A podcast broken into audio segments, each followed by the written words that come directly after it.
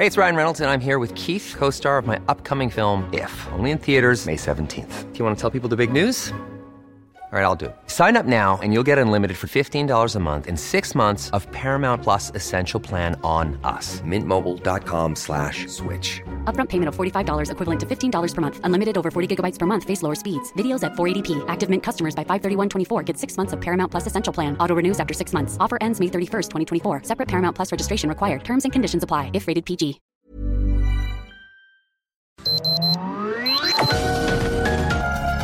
Heraldo Media Group presenta Sergio Sarmiento y Lupita Juárez. Información veraz y oportuna con un toque personal y humano. Por El Heraldo Radio, donde la H suena y ahora también se escucha.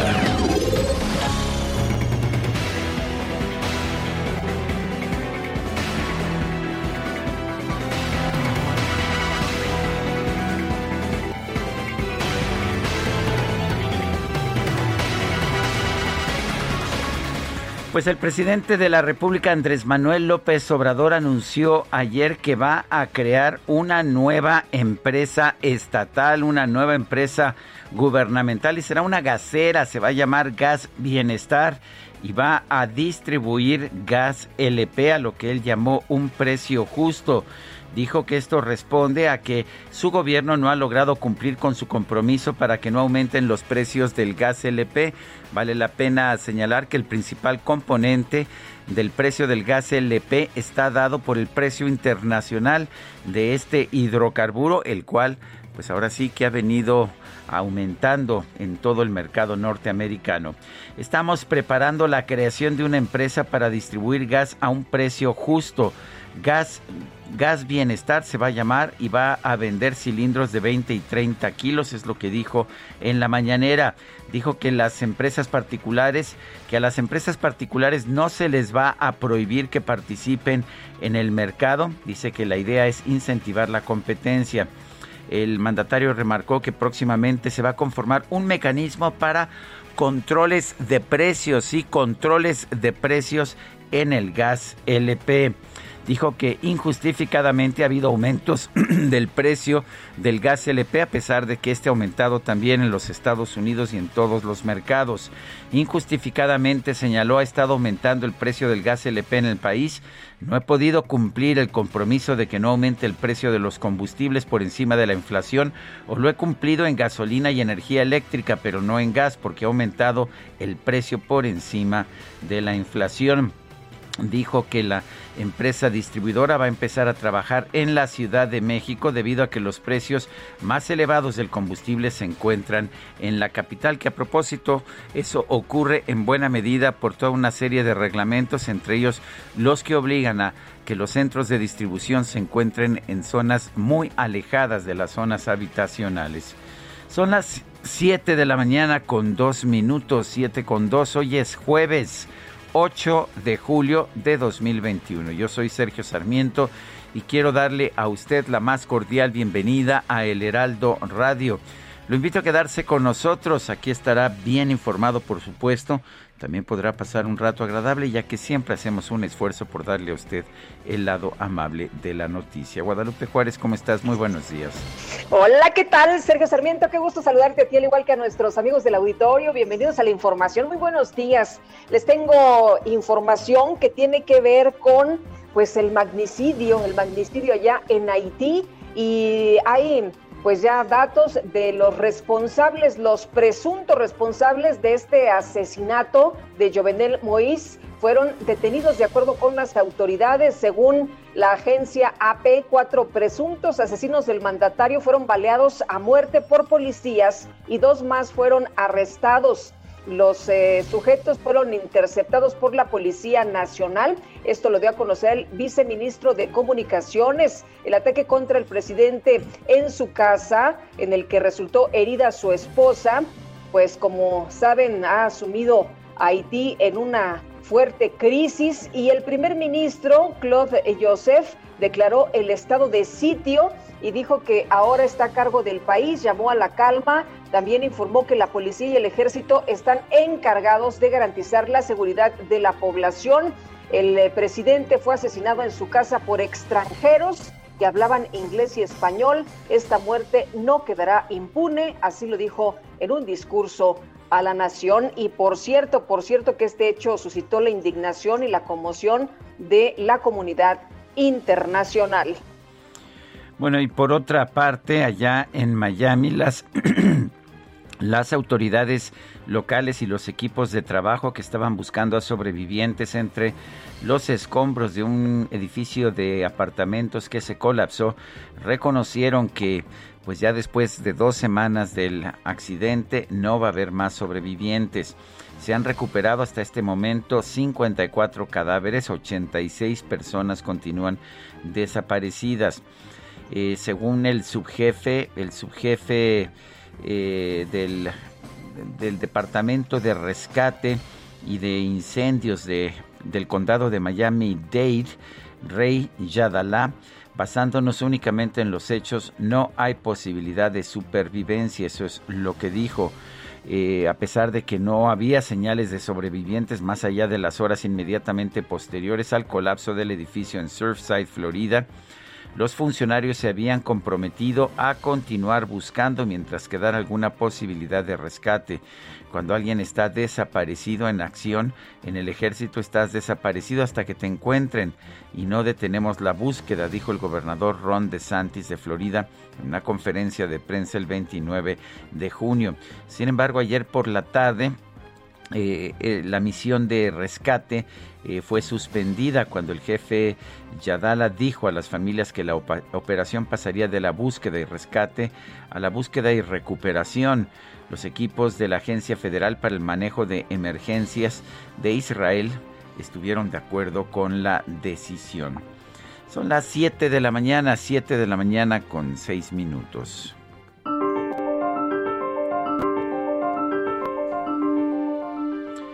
La frase del día. Destruye el mercado libre y creas un mercado negro. Abruma a la gente con leyes y reglamentos e induces una falta generalizada de respeto por la ley. Winston Churchill.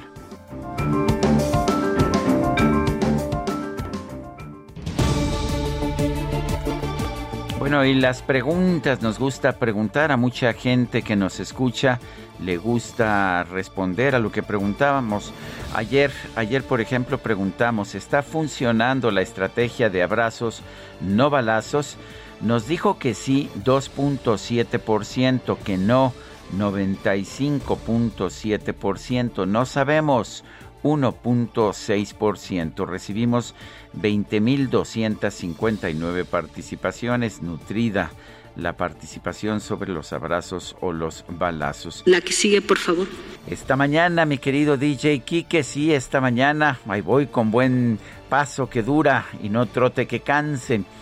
Esta mañana, la pregunta que he colocado en mi cuenta personal de Twitter, arroba Sergio Sarmiento, que el DJ Quique sigue de manera religiosa y con la que reacciona siempre y responde a todas mis preguntas, es la siguiente.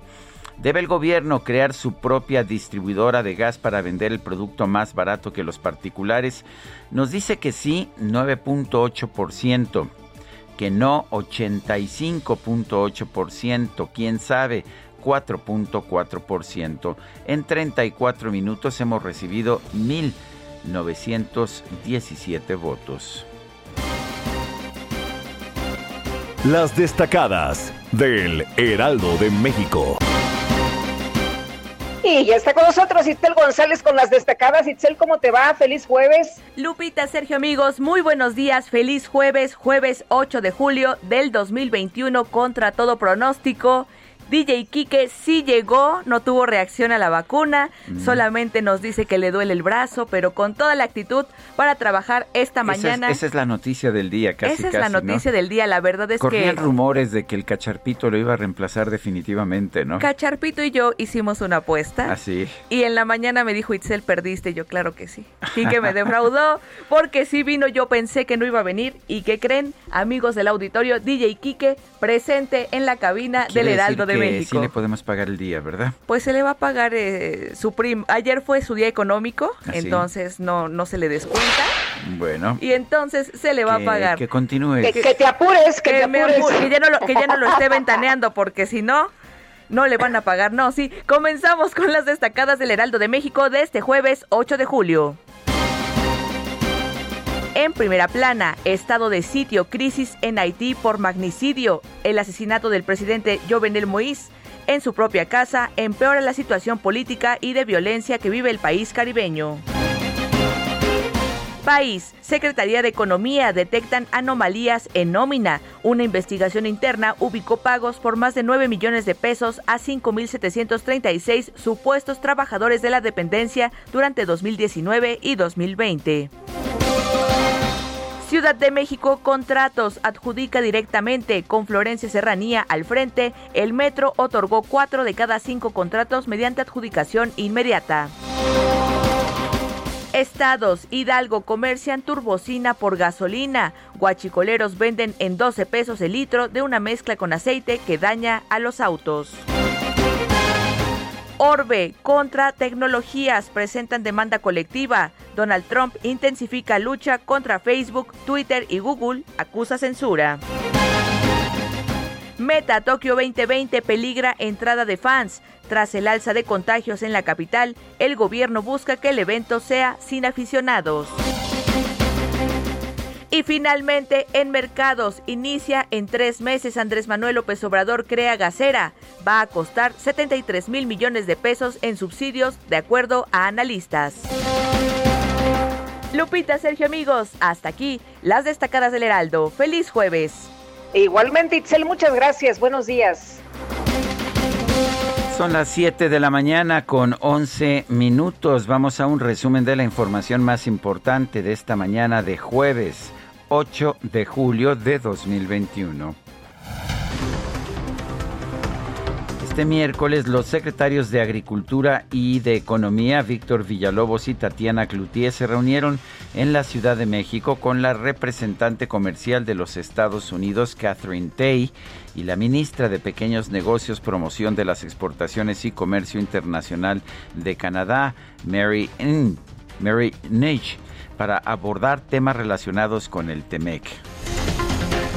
Bueno, en el encuentro, la representante comercial de la Unión Americana pidió al gobierno de México que reanude las autorizaciones de la importación de productos biotecnológicos para la agricultura como la semilla de algodón, entre otros. La Secretaría de Hacienda autorizó el cierre definitivo de las oficinas de representación en México del banco alemán Deutsche Bank y la firma estadounidense JP Morgan. Los dos bancos pues tenían una larga historia en nuestro país. Y la empresa de los Estados Unidos, eh, Whitewater MyStream, informó que la semana pasada inició un proceso de arbitraje internacional en contra de la Comisión Federal de Electricidad por no haber cumplido el pago de gas natural que le vendió en diciembre del 2020. La Agencia Nacional de Seguridad Industrial y de Protección al Medio Ambiente del sector hidrocarburos informó que Pemex será la empresa que realice la investigación del incendio por la fuga de un ducto submarino de la plataforma satélite QC en el Golfo de México del pasado 2 de julio. En otras palabras, para investigar si hubo alguna irregularidad de Pemex, se contrata a la empresa Pemex. ¿Qué tal? El presidente López Obrador recibió en Palacio Nacional al gobernador electo de Nuevo León, a Samuel García, quien se dijo contento por los compromisos del primer mandatario para apoyar a su estado.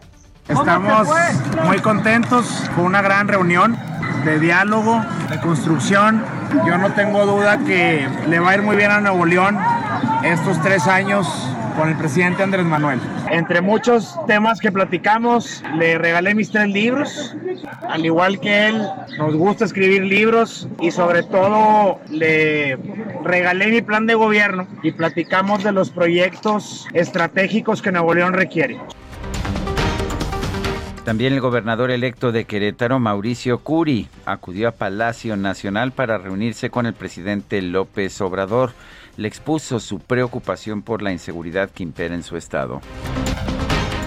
El Tribunal Electoral del Poder Judicial de la Federación confirmó que el presidente López Obrador violó la pasada veda electoral por incurrir en propaganda electoral durante la conferencia de prensa matutina del 9 de abril. Y el gobernador de Chihuahua, Javier Corral, rechazó que se haya negado a iniciar los trabajos de transición, como lo afirmó la gobernadora electa María Eugenia Campos. Maru Campos aclaró que su gabinete ya comenzó los acercamientos. El gobernador de Michoacán, Silvano Aureoles, se reunió con el coordinador del PRD en el Senado, Miguel Ángel Mancera, para presentarle una propuesta a fin de tipificar los delitos electorales como graves.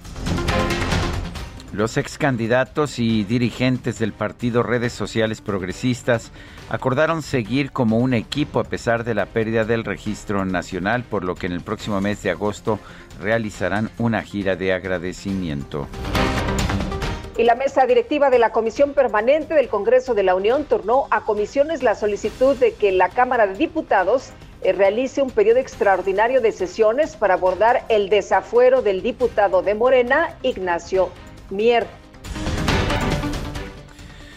La sección instructora de la Cámara de Diputados informó que el próximo domingo va a llevar a cabo una nueva sesión para votar la procedencia del desafuero del diputado del PT Mauricio Toledo acusado de enriquecimiento ilícito.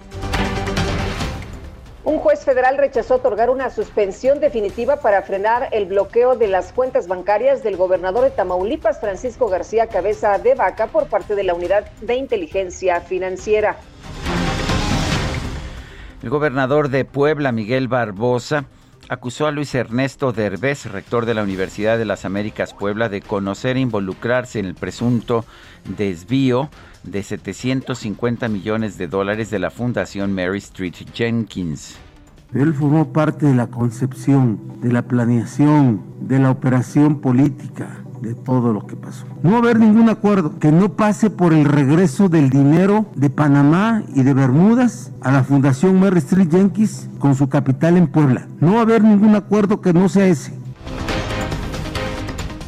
Bueno, la Suprema Corte de Justicia de la Nación declaró inconstitucional parte del artículo 181 del Código Penal de Chiapas, del cual penaliza el aborto después de los primeros 90 días de gestación, aún en caso de violación.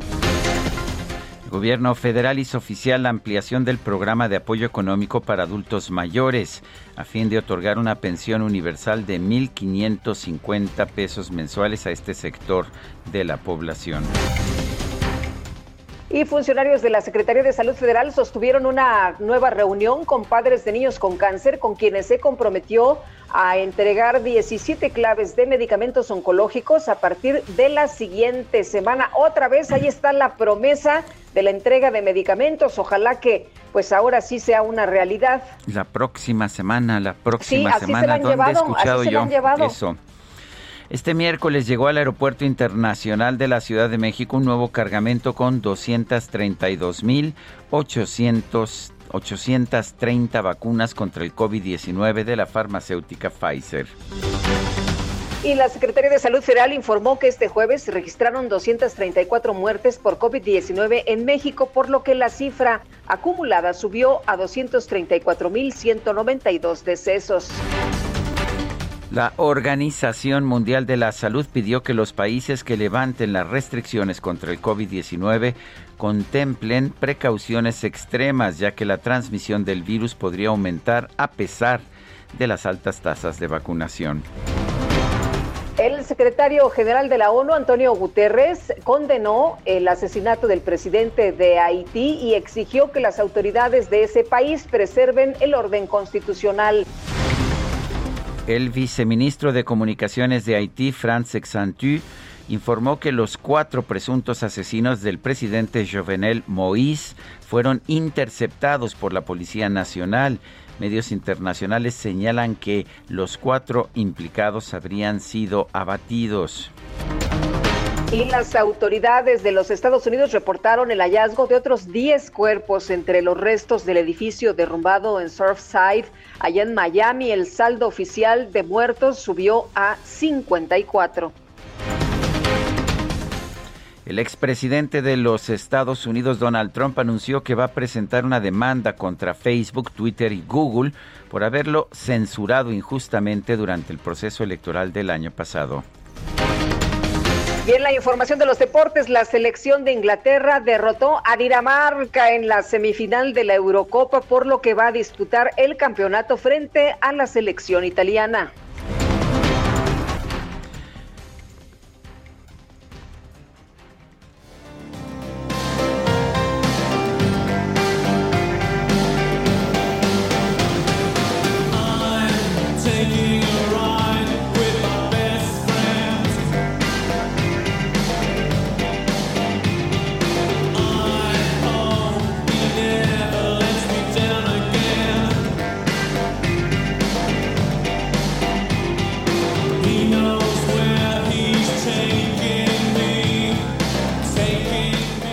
Se puso duro el debate, mi querida Guadalupe, no sé si te percataste, muy complicado, pero finalmente Andrew Fletcher del grupo británico The Page Mode fue seleccionado para escucharlo esta mañana. Nació el 8 de julio de 1961. Nació en Nottingham, Inglaterra, está cumpliendo 60 años y The Page Mode, un grupo pues que ha tenido una trayectoria muy importante desde el momento de su, forma, de su formación allá en 1980 por Vince Clark, Andrew Fletcher, Martin Gore y David Gann. Bueno, pues su álbum Speak and Spell eh, fue un grupo, fue un álbum que, que realmente dejó huella y tuvieron, tuvieron de hecho una trayectoria muy importante en la música electrónica británica. ¿Te parece que los escuchemos esta mañana y que festejemos el cumpleaños de Andrew Fletcher? Pues me parece muy bien, mi querido Sergio. Qué padre que estemos escuchando esta música. Y bueno, pues también vamos a escuchar el reporte de Israel Lorenzana, que anda por allá en circuito interior esta mañana. Israel, ¿qué tal? Muy buenos días. Sergio Lupita, muy buenos días, un gusto saludarles esta mañana. Pues hemos eh, llevado a cabo un recorrido a través de la zona del circuito interior para nuestros amigos automovilistas que vienen de la zona de Boulevard Puerto Aéreo, de la zona del aeropuerto capitalino, pues van a encontrar una circulación aceptable con dirección hacia la zona de la raza. En el sentido opuesto es donde ya tenemos carga vehicular, principalmente en carriles laterales. Hay que tener mucho cuidado al cruce con la avenida Ingeniero Eduardo Molina, no funcionan los semáforos y por supuesto se torna peligroso para los automovilistas. A esto hay que sumar que está mojado el pavimento, hay encharcamientos, hay que exceder los límites de velocidad a través del circuito interior con dirección hacia la calzada general Ignacio Zaragoza. Sergio Lupita, la información que les tengo. Israel, muchas gracias. Buenos días. Hasta luego. Y vamos ahora a la zona oriente de la Ciudad de México. Gerardo Galicia, adelante.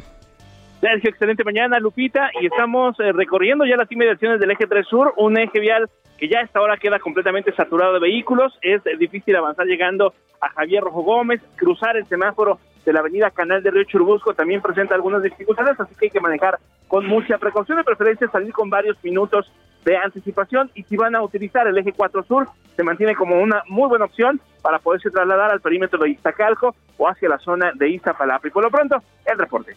Muy bien, Gerardo, gracias. Buen día. Y Javier Ruiz, desde la zona centro de la Ciudad de México, ¿qué tal, Javier?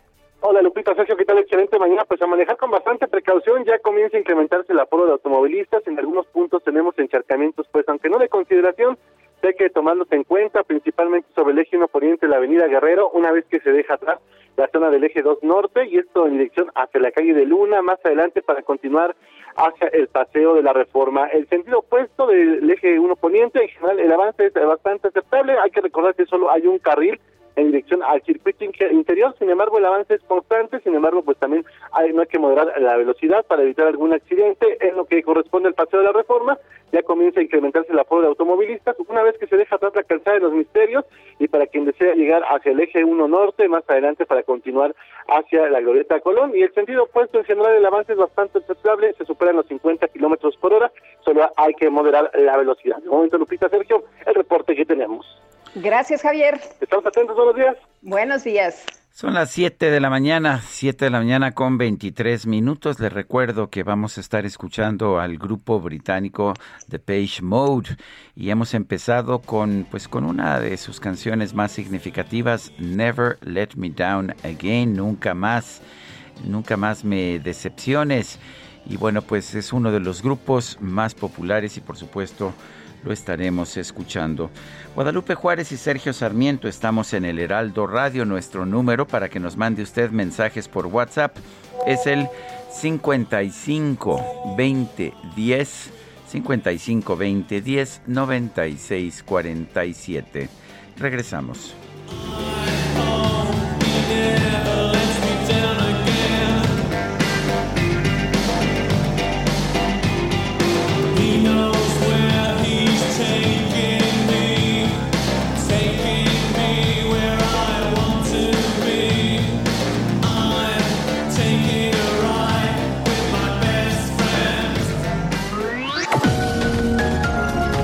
Sergio Sarmiento y Lupita Juárez quieren conocer tu opinión, tus comentarios o simplemente envía un saludo para ser más cálida esta mañana.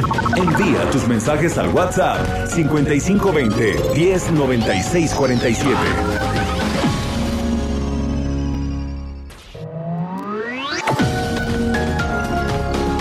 Continuamos con Sergio Sarmiento y Lupita Juárez por El Heraldo Radio.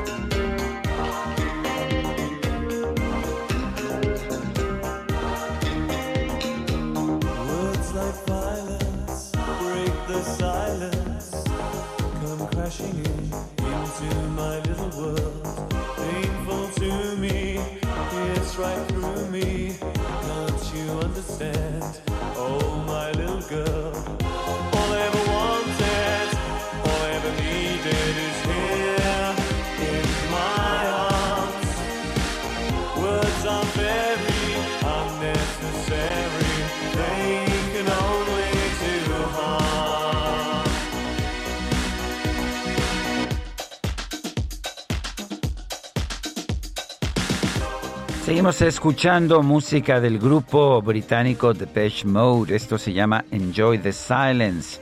Goza del silencio. Estamos festejando el cumpleaños de Andrew Fletcher, uno de los integrantes originales del grupo Depeche Mode.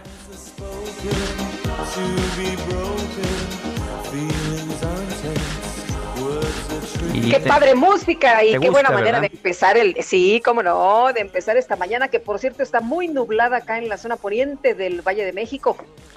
pues eh, también por aquí anda bastante nublado, aunque nosotros no tenemos la vista. Bueno, sí alcanzo a ver yo en una ventanita por ahí un tinaco y muchas nubes, efectivamente. Pues fíjate, yo alcanzo a ver muchos tinacos. Así, ¿Ah, bueno, tienes mejor vista, me imagino. Tengo mejor vista, sí. tenemos mensajes de nuestro público. Oye, fíjate que nos dice Patricia, eh, hola Sergio y Lupita, saludos afectuosos para ustedes y todo el equipo de trabajo y nos saluda desde Tequisquiapan. Dice otra persona, gas bienestar huele muy mal, otro golpe a la economía nacional, un retroceso más. Rodolfo Contreras. El metro siempre ha tenido seguro para infraestructura, equipo rodante y de daños a terceros desde el accidente de la línea 12. Nadie, nadie habla sobre esto. Si hay seguro, que digan cómo recuperarán y si no hay seguro, que digan por qué. LM. Son las 7 de la mañana con 32 minutos. Viene, viene, viene. Vengan, pero a Soriana, porque en todas las llantas compra una y llévate la segunda al 70% de descuento. Sí, al 70% de descuento. En tienda o en línea, tú pides y Julio Regalado manda. Solo en Soriana. A julio 11. Aplican restricciones. Seguimos con la información, pues a pesar de que el presidente Andrés Manuel López Obrador dice que van las cosas bien en México, la Comisión Nacional de Búsqueda informó que son más de 89 mil desaparecidos en nuestro país en lo que va tan solo de su sexenio, del sexenio del presidente López Obrador. Y París Salazar, nos tienes todos los detalles, te escuchamos. ¿Qué tal? Buenos días. Buenos días, Lupita, Sergio, amigos, amigas del Aldo de México. Así es, es que el día de ayer la Comisión Nacional de Búsqueda informó que en México se tiene el registro de 89.488 personas desaparecidas o no localizadas, de las cuales 21.546 desapariciones se registraron en lo que va del sexenio del presidente Andrés Manuel López Obrador. Y es que en el registro histórico de personas desaparecidas y no localizadas, que abarca del 15 de marzo de 1964 al 30 de junio de 2021, hay 220 mil personas reportadas como desaparecidas, de las cuales el 40.6% permanecen desaparecidas, es decir, el 89.488 personas, informó el subsecretario de Derechos Humanos Alejandro Encinas. Y es que el funcionario federal informó que entre el primero de diciembre de 2018 y este 30 de junio de 2021 se encuentran desaparecidas o no localizadas en el país 21.546 personas, es decir, el 22% de las desapariciones se registraron en este sexenio. Y es que durante la presentación de este informe de búsqueda e identificación de personas desaparecidas en el primer semestre de 2021, el funcionario federal reconoció que de las 89 mil desapariciones eh, en el país, 24% de las víctimas son mujeres. Señaló que se tiene la hipótesis de que las desapariciones de mujeres en México están asociadas al delito de trata de personas, por lo que el gobierno federal tiene que actuar para detener este ilícito. Y es que tan solo 10 estados concentran el 76% de las desapariciones en el país que son los estados de Jalisco, Ciudad de México, Michoacán, Nuevo León, Tamaulipas, Estado de México, Guanajuato, Sonora, Sinaloa y Zacatecas. También por su parte la comisión, la comisionada nacional de búsqueda Carla Quintana reveló que hay 71 personas reportadas como desaparecidas en el kilómetro 26 de la carretera 85 que va de Monterrey a Nuevo Laredo y es que explicó que las desapariciones corresponden tan solo de octubre del 2020 a septiembre a junio del 2021 y que eh, siguen las investigaciones para determinar e identificar si hay más casos antes de este periodo. Carla Quintana expuso que se detectó un perfil de personas desaparecidas en ese tramo del kilómetro 26, que son principalmente hombres dedicados al transporte de pasajeros y de cargas. Sergio Lupita, esa es la información. Gracias, París. Buenos días. Hasta luego, muy buenos días. Lo que nos ha dicho el presidente sobre estos temas es que todo se originó en las administraciones pasadas.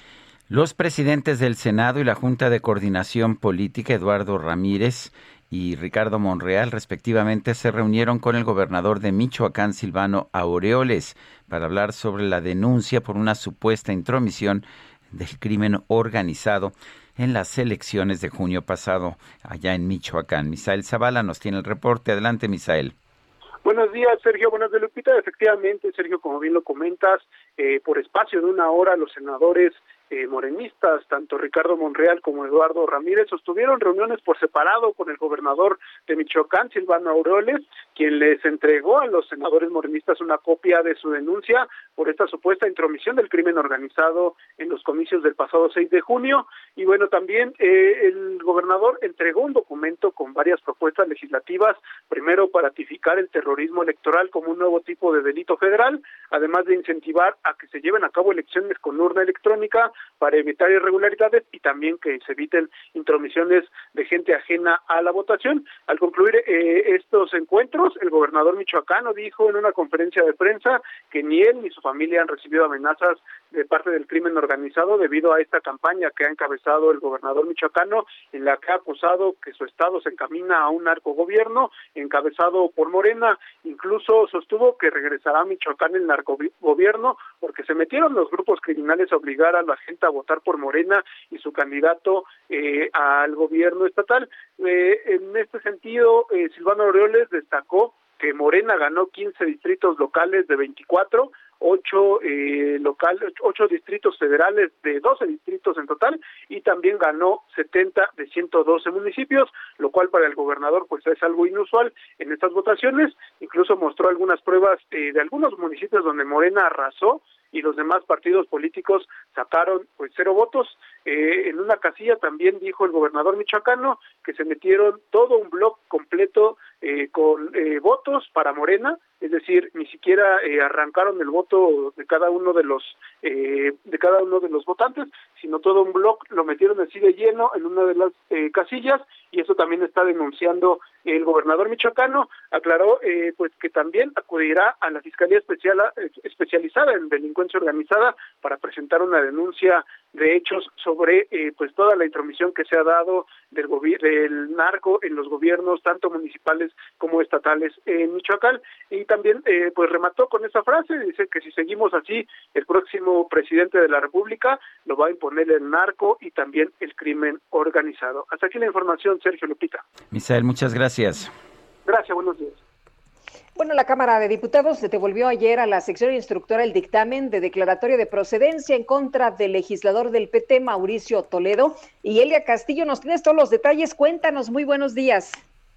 Muy buenos días, Lupita Sergio, los saludo con gusto. Pues así es, luego de esta pues estos días de controversia con el dictamen del diputado Mauricio Toledo entre que sí procede o no procede. Bueno, el día de ayer justamente como bien comentas, la mesa directiva de la Cámara de Diputados, en cabeza Dulce María Sauri, devolvió eh, a la sección instructora el dictamen de declaratoria de procedencia en contra del ex eh, alcalde de Coyoacán, eh, a través de un comunicado del órgano de gobierno, quien San Lázaro señaló que después de realizar una minuciosa revisión técnica y jurídica del dictamen, pues se determinó que no es procedente su discusión en el Pleno. Esto luego de que durante la votación el pasado lunes la diputada del PRI, Claudia Pastor, votó en abstención. De los cuatro integrantes que integran esta sección instructora, hubo dos votos a favor, que fueron de Morena, uno en contra del PT, y esta abstención de Claudia Pastor, que de acuerdo a la interpretación del presidente de la sección instructora, Pablo Gómez, y también del eh, presidente de la Junta de Coordinación Política de la Cámara de Diputados, Ignacio Mier, pues se debe tomar en sentido positivo toda vez que la legisladora ah, señaló que se iba o que se apegaba a lo que dijera la mayoría, sin embargo, bueno, en este caso pues se hubiera votado a favor, ¿no? Entonces ahí se, se generó una controversia jurídica, entonces fue por esto que la mesa directiva regresó justamente este dictamen a fin de que sea la sección instructora la que lo resuelva es decir, pues que lo vuelva a votar y ahí ya se dirima este este este tema jurídico para que no no quede este, en vilo cuál fue la votación de este dictamen.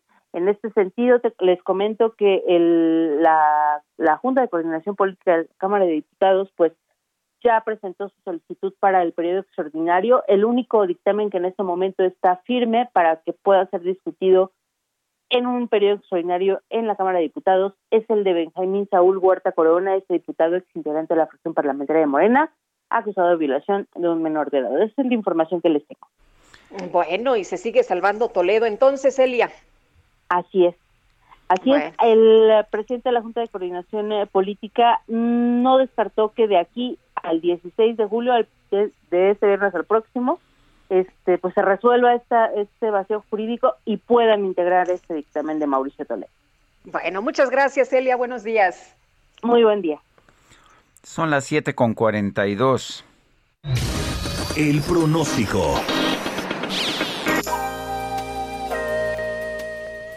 Alex Ramírez, meteorólogo del Servicio Meteorológico Nacional de la Conagua. Buenos días. Adelante con tu información.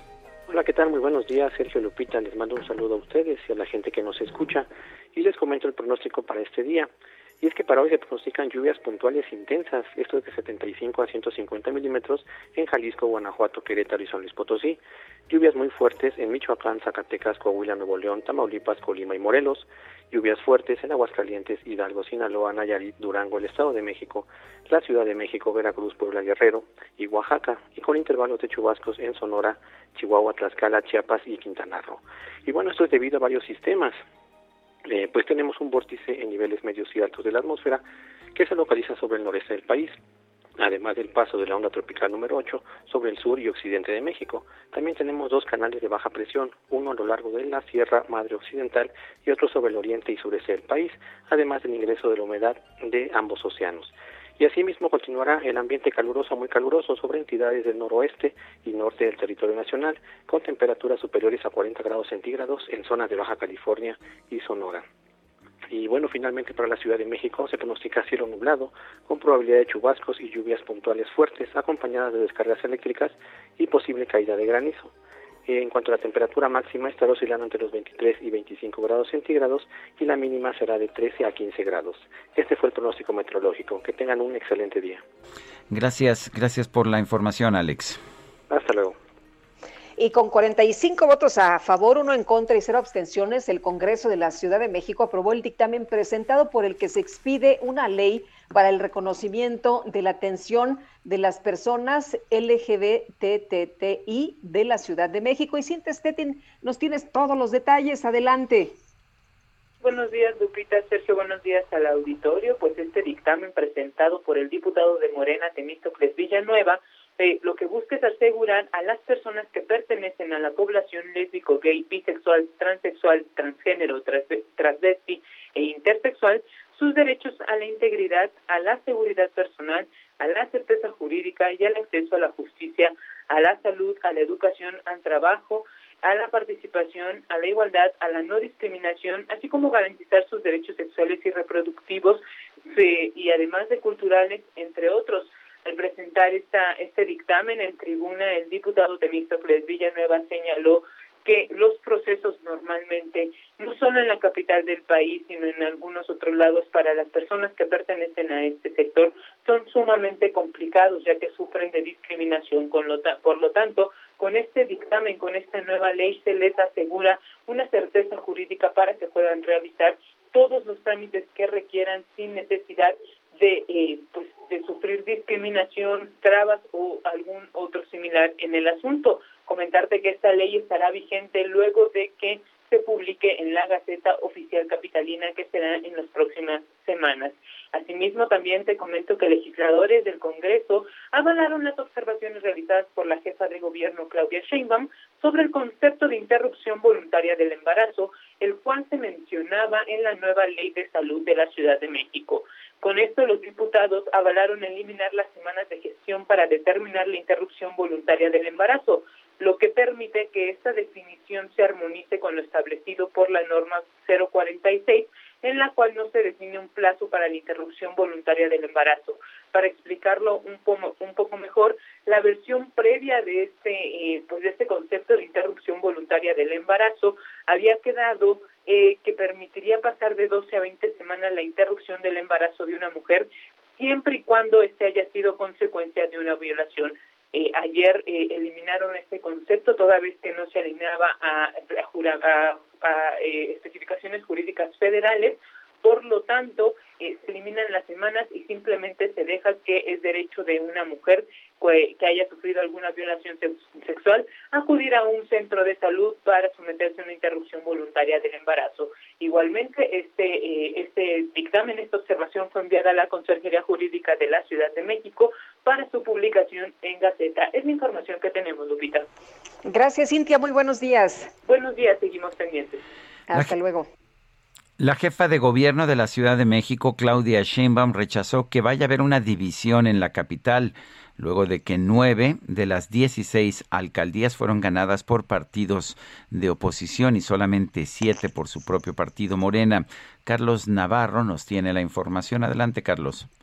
Buenos días, Sergio y Lupita. Les saludo con gusto a ustedes al auditorio y comentarles que a pesar de que nueve de las dieciséis alcaldías fueron ganadas por la oposición, la jefa de gobierno Claudia Sheinbaum reiteró que la Ciudad de México no está dividida. Escuchemos. Siempre lo hemos dicho, la ciudad no está dividida.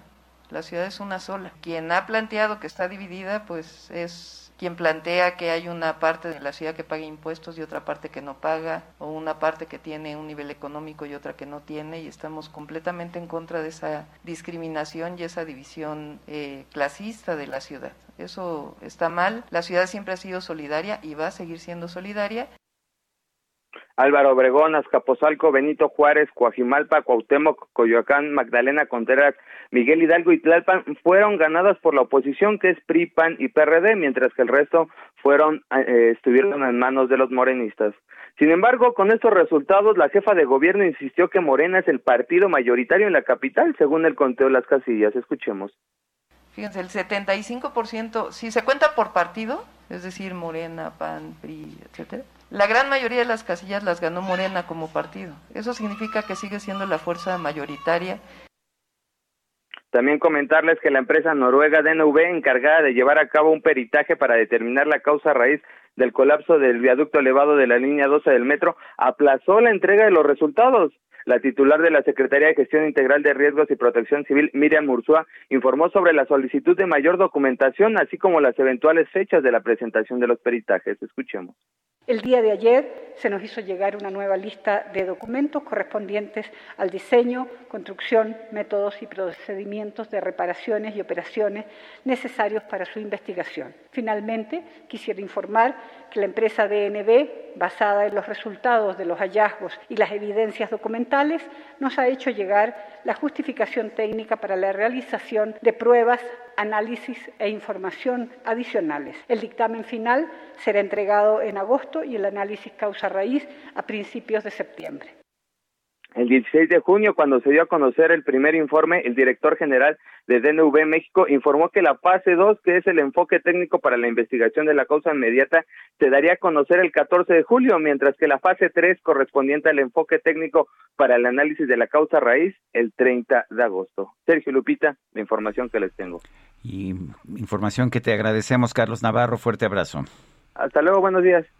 Buenos días. Y la Fiscalía General de Justicia de la Ciudad de México pedirá mayor penalidad contra Diego Elguera, quien atropelló a dos mujeres. Se acordará usted el pasado 12 de junio. Una de ellas perdió la vida hace unos días. Y vamos precisamente con toda la información. Jorge Almaquio, ¿qué tal? ¿Qué tal, Lupita, Sergio, amigos? Y esto lo dio a conocer la fiscal, la fiscal general de justicia, Cristina Godoy, quien confirmó que tras la muerte de Fernanda Olivares Poli pedirán la reclasificación del delito a feminicidio agravado y con ello, por supuesto, pedirán la mayor penalidad en contra de Diego Elguera. Pero así, así lo comentó, escuchemos. Como ya lo hemos señalado, el agente del Ministerio Público de la Fiscalía de Feminicidios buscará la reclasificación del delito de feminicidio en grado de tentativa por feminicidio y solicitaremos la mayor penalidad para obtener justicia tras la muerte de Poli. En su mensaje semanal que da a conocer eh, temas en torno a la violencia en contra de las mujeres, la abogada de la ciudad aseguró que en este caso pues darán puntual seguimiento para que pues se eh, eh, dé justicia en esta situación. Así lo comentó. Quiero reiterar nuestras condolencias por el fallecimiento de la joven Poli y expresar de nueva cuenta nuestra solidaridad a su familia en estos momentos tan difíciles. Seguiremos con el acompañamiento psicológico, jurídico y socioeconómico con las familias de ambas. Tengan la certeza de que no las dejaremos solas. Godoy Ramos también recordó el caso de Andrés Ruemer, ex diplomático, escritor y académico, contra quien dijo ya existe una cuarta orden de aprehensión de abuso sexual y violación. Expuso que aunado a que el académico es buscado por la Interpol, la Fiscalía General de Justicia de la Ciudad de México realizó los trámites ante las instancias correspondientes, en este caso la Fiscalía General de la República y también la Secretaría de Relaciones Exteriores, quienes hacen lo propio ante el Estado de Israel a efecto de que pueda ser detenido esta persona con fines de extradición bajo el principio de reciprocidad internacional y esperan que a la brevedad pues se pueda informar de su aprehensión y traslado a nuestro país. Sergio Lupita, amigos, el reporte que les tengo. Muchas gracias, Jorge. Muy buenos días. Buen día, hasta luego. Son las 7 con 52. Te miré, estabas tan bonita, tan sensual te imaginé ajena y me hizo mal. Ay, ay, amor. Ay, ay, qué dolor. Qué tarde comprendí, contigo tenía todo y lo perdí. Te miré Vicente Fernández, este gran cantante mexicano, está hospitalizado desde el martes pasado en el Hospital Country 2000 de Guadalajara. Está acompañado de su esposa Cuquita de Fernández. Su hijo Gerardo aseguró a medios de comunicación que todo se debe a una infección en las vías urinarias. Descartó que su padre padezca de COVID-19. Está todo bien, nada más vino a una revisión de una infección de vías urinarias. No sé cuándo vaya a salir, pero está, está bien. Eso es lo que dijo su hijo Gerardo Fernández. Vicente Fernández, uno de los grandes de la música mexicana de todos los tiempos. Tenía todo y lo perdí. Contigo tenía todo y lo perdí. Son las 7 de la mañana con 53 minutos. Le recuerdo nuestro número para que nos envíe usted mensajes de WhatsApp 55 2010 96 47, repito, 55 2010 96 47. Puede usted seguirnos en Twitter, arroba Sergio y Lupita. También puede seguirnos a nosotros y a todo el esfuerzo del Heraldo Media Group en Twitter en arroba Heraldo de México y le recuerdo que estamos en la mayor cadena radiofónica de nuestro país con emisiones en las principales ciudades de México, también en los Estados Unidos. Regresamos en un momento más. Guadalupe Juárez y Sergio Sarmiento.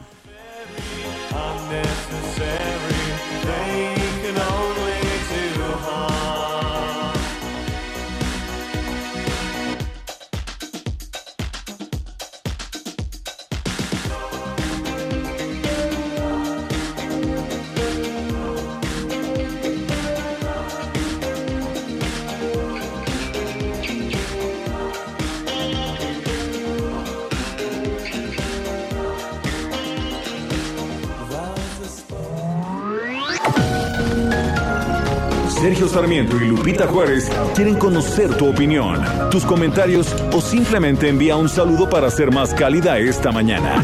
Envía tus mensajes al WhatsApp 5520 109647.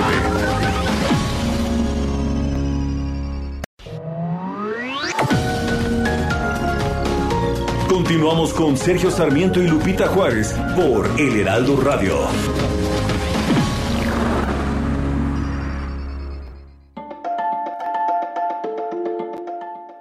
Este 8 de julio se celebra el Día Mundial de la Alergia, con el objetivo de crear conciencia entre la población sobre la importancia de educar en la prevención de las enfermedades causadas por las alergias, así como buscar tratamientos efectivos que mejoren la calidad de vida de las personas que la padecen. Las alergias son reacciones exageradas del sistema inmunológico al estar en contacto con ciertas sustancias que se encuentran en el polvo, los animales y las plantas, así como en ciertos alimentos y fármacos. Se sabe que las alergias pueden ser hereditarias, por lo que es necesario realizar estudios anticipados en los niños para tomar precauciones.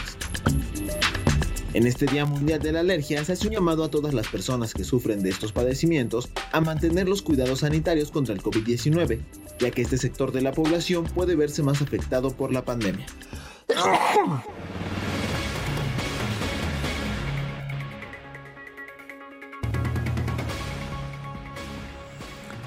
El presidente Andrés Manuel López Obrador informó que ante los altos precios del gas LP decidió crear una empresa para distribuir para distribuir este combustible. La empresa se llamará Gas Bienestar. Carlos Serrano es presidente ejecutivo de la Asociación Mexicana de Distribuidores de Gas LP, Amexgas. Carlos Serrano, buenos días, gracias por tomar esta llamada. Muy buenos días, Sergio. Gracias a ustedes por la oportunidad de platicar. Carlos, ¿cuáles son las razones del alto precio del gas LP en la Ciudad de México y en el resto del país? Sí, Sergio, mira, el gas LP es un subproducto del petróleo. En los últimos 12 meses, eh, los energéticos, como tú sabes, eh, los petrolíferos, han incrementado su precio a nivel internacional, derivado del incremento de la demanda que se, se, se ha dado por el crecimiento económico. Entonces, por ejemplo, la mezcla de petróleo de Estados Unidos ha subido 87%, la mezcla mexicana de, petróleo ha subido el 100%. Entonces, no podemos esperar que un subproducto de esto, que es el gas LP, pues no suba. El gas LP a nivel internacional ha subido un 75%. Entonces, en México, Pemex produce cerca del 40% de la demanda y el resto se importa. Se tienen que impactar esos precios en la cadena hacia, hacia adelante, hacia la venta del producto, hacia la distribución. Pemex, por ejemplo, ha subido 5 pesos con 38 centavos por kilo y el precio al público ha subido un poquito menos, 5 pesos con 27 centavos. Pero esos 5.38 que subió Pemex es inclusive un peso más que lo que subió el precio internacional. Entonces es un derivado de algo que está sucediendo en todos los países. Es desafortunado, pero eso es lo que está sucediendo en todos los países. Los precios de los commodities están incrementándose, Sergio. Lo que se ha explicado, pues es que son muy careros, así que mejor crear una empresa del Estado. ¿Qué piensas de esto, de lo que anunció ayer el presidente Andrés Manuel López Obrador? No, bueno, yo creo que eh, los datos duros hablan por sí mismos. Si Pemex ha subido 5 pesos con 38 centavos, Lupita, y el precio de la distribución ha subido menos que eso, pues no podemos hablar de que, se está subiendo más el precio, al contrario, quien subió ese precio fue Pemex y le subió un peso arriba de lo que subió el precio internacional. Entonces, eh, eh, el, costo de la distribución existe, o sea, si, si Pemex entrega los, los eh, productos en las terminales, que son 10 terminales en todo el país, y hay que trasladar ese producto a 1.300 plantas en toda la geografía del país, eso implica un costo. Y luego de esto hay que llevarlo a, millones de hogares, ¿verdad? Porque hay que recordar que millones de mexicanos, el 80% de los hogares lo utilizamos, al igual que una gran cantidad de comercios y servicios. Entonces, este, eso tiene un costo. Tenemos oportunidades, es decir, eh, este incremento de los, de los precios internacionales es algo cíclico, no es algo deseable, pero es algo cíclico. Eventualmente tiene que empezar a disminuir otra vez. Pero hay otras oportunidades en donde podemos disminuir los precios hacia el consumidor. Nosotros eh, compartimos la preocupación que existe por el incremento de los precios y la decisión del señor presidente sobre la creación del gas del bienestar lo vemos como algo positivo. Nos parece que eso está en línea con los programas de beneficio e impacto social hacia las familias más necesitadas y, estamos seguros que se apoyará a esas familias, lo cual es algo muy bueno. Si una empresa que va a competir en el mercado con igualdad de condiciones es siempre un beneficio para, para la industria, para, para la competencia. ¿Pero no es competencia desleal? Bueno, eh, esperamos que no sea una competencia desleal. ¿sí? Si todos, si, si esta empresa que se va a crear va a participar en el mercado cumpliendo con todos los requisitos eh, regulatorios y cumpliendo con todos los costos operativos y cumpliendo además con toda la ley federal de competencia económica, no debe ser una competencia eh, desleal. Mira, lo que está nada más en la Ciudad de México y Estado de México, que es una zona conurmada muy grande, existen más de 110 empresas distribuidoras de gas. Hay una gran competencia. Si ustedes ahorita, cualquiera de nosotros, abrimos la aplicación de Amigas, que es una aplicación pública muy útil, por cierto, que creó la Comisión Regulada de Energía, vamos a encontrar ahí 30 o 40 o 50 opciones a quienes podemos eh, eh, ordenar un pedido. Pero además vamos a encontrar 30, 40 o 50 precios diferentes y 30 o 40 o 50 diferentes evaluaciones de los usuarios.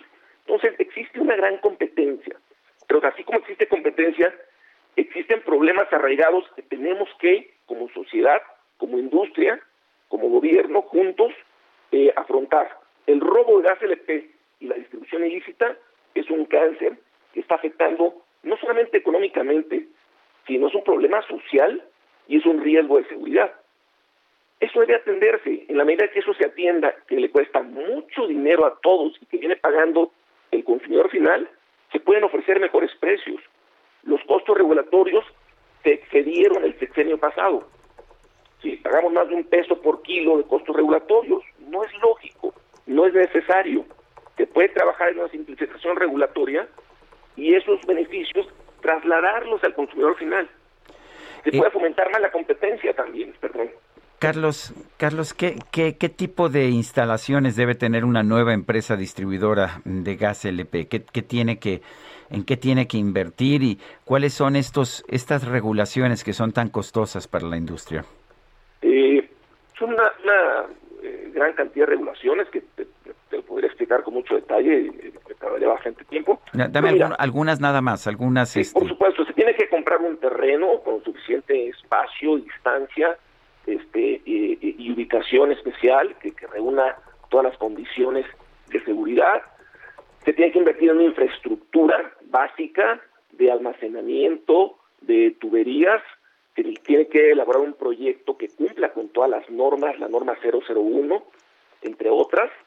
Se tiene que comprar equipo de reparto, eh, autotanques, eh, camiones de reparto, de cilindros, cilindros, se tiene que hacer una infraestructura administrativa de instalaciones y se tiene que hacer un trabajo de contratación de personal, de capacitación y luego pues se tiene que salir al mercado y competir y posicionarse, darse a conocer y cumplir toda una serie de trámites y de permisos ante diferentes instancias de gobierno que normalmente llevan muchos meses, muchos meses.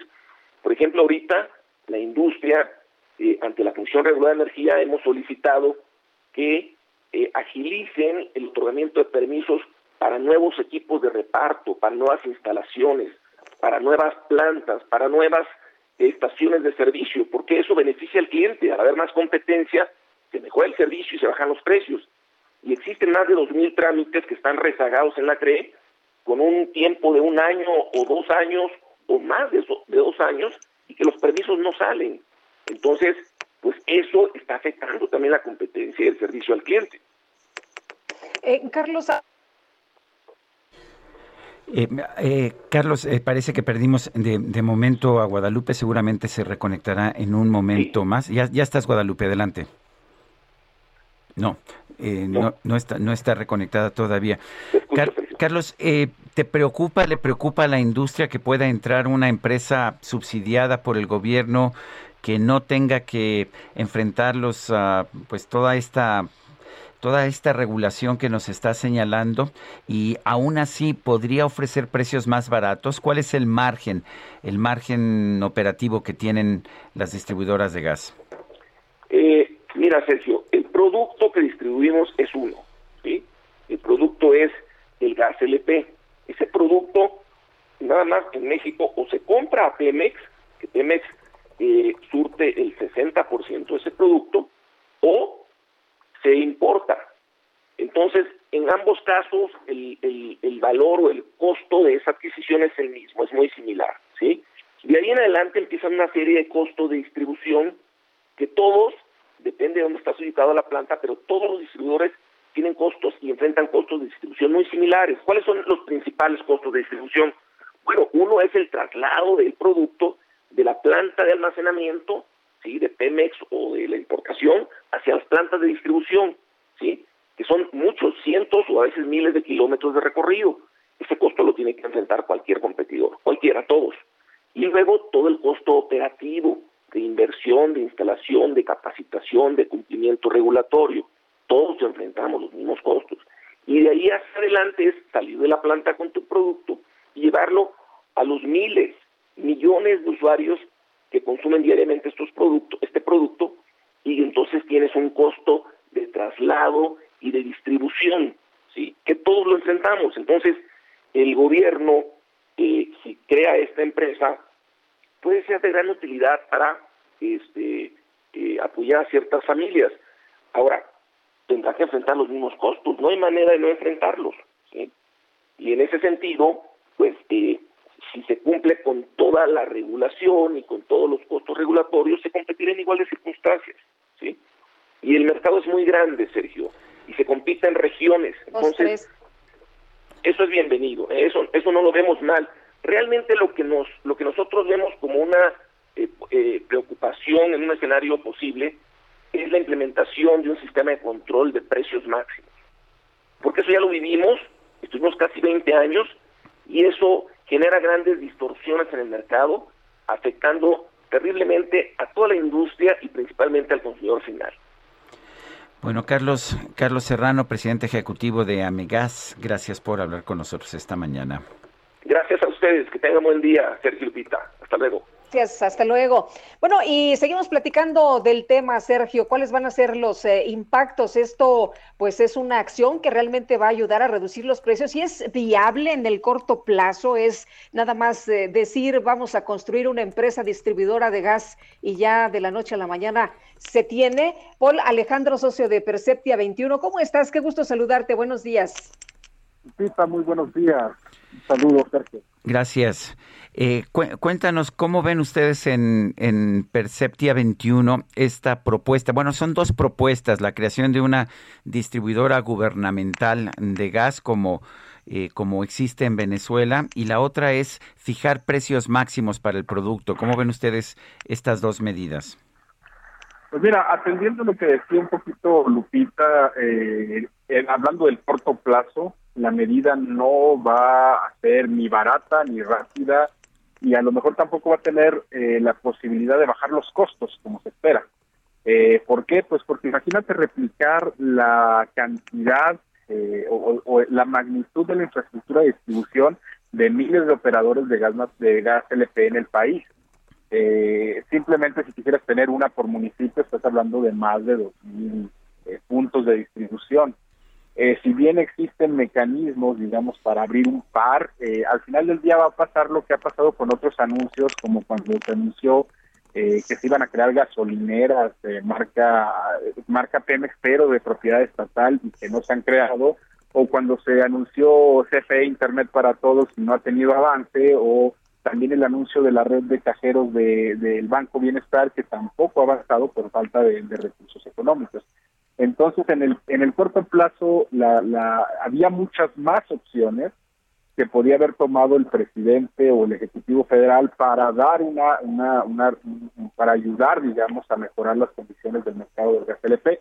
Una hubiera sido eh, brindarle todo el apoyo posible a la COFESE, en lugar de ello se le denostó y se le dice que es un cero a la izquierda, eh, además, el gobierno federal tiene la posibilidad de no de subsidios, sino establecer eh, apoyos focalizados a las empresas, a las familias, perdón, con bajos recursos, eh, tanto urbanas y rurales. Entonces, al final del día pareciera que solamente hay un interés de, generar bandera, de generar marca bienestar y para decir que los precios bajaron, cuando no se tiene ninguna prueba de que esto lo pueda lograr. Eh, Paul, esto eh, es muy pues eh, difícil, ¿no? hay que hacer la inversión, comprar tanques, los camiones, transportar, almacenar, comercializar, o sea, no, no es una tarea sencilla, no es una empresa sencilla. No, y recordarás en su momento cuando el desabasto de gasolinas que también se compraron pipas y se contrataron conductores, ya no se supo ni qué pasó con las pipas ni dónde están los conductores, eh, pero es lo mismo, si quisieras distribuir gas LP como se distribuye en gran parte del país, que es a través de vehículos que llevan cilindros de 20, 30 kilos, pues necesitarías contratar, no solo comprar vehículos eh, de transporte de gas en cilindros, sino contratar a personas para que lo conduzcan, para que instalen, para que lleven el gas, o bien contratar grandes autotanques para llenar eh, eh, tanques estacionarios, pero eso es una minoría en el país que sigue consumiendo gas LP en cilindros. Entonces, en términos de costos administrativos, operativos y financieros, no se ve que esto vaya a ser eh, un, negocio positivo para la empresa. entonces, o gana la empresa Pemex y, tiene para, y entonces no bajan los precios, o bajan los precios y alguien se está comiendo las pérdidas. Bueno, pues yo quiero, yo quiero agradecerte, Paul Alejandro, socio de Perceptia 21, el que hayas conversado con nosotros esta mañana. Muchísimas gracias, Sergio. Un abrazo, Lupita. Otro para ti, muy, muy buenos días, Paul. El obispo de la diócesis de Chilpancingo, Salvador Rangel Mendoza, expresó su preocupación por la inseguridad que se vive en el municipio y dijo que algunos municipios de Guerrero podrían ser gobernados por los narcos. No es la primera vez que se da a conocer esta información sobre la inseguridad. Y Sergio, vamos a platicar del tema, pero antes, antes vamos a, a otras cosas. Son las 8 de la mañana con 17 minutos. Julio, Julio. Mamá, ya vámonos a la escuela. ¡Ya estoy lista! Para tu lista, vámonos a Soriana, porque pongo toda la papelería al 40% de descuento. Sí, papelería al 40% de descuento. En tienda o en línea, tú pides y Julio Regalado manda. Solo en Soriana. A julio 10. Aplican restricciones.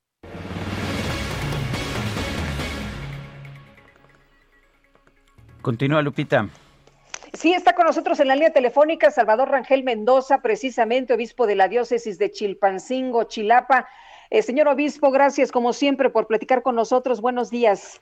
Muy buenos días, Lupita. Muy buenos días, Sergio, para servirles. Eh, señor, señor obispo, monseñor, eh, ¿cuál es la situación en estos momentos de inseguridad allá en Chilpancingo y en los municipios adyacentes de Guerrero. Eh, ¿Cuál es la posición de la Iglesia Católica? ¿Están preocupados? Bueno, miren, ustedes recordarán que desde hace tiempo, yo lo he dicho, otras personas lo han dicho también, que desgraciadamente muchos municipios de Guerrero eh, estaban manejados por el narcotráfico. Esa es una realidad que estamos viviendo en, en este estado.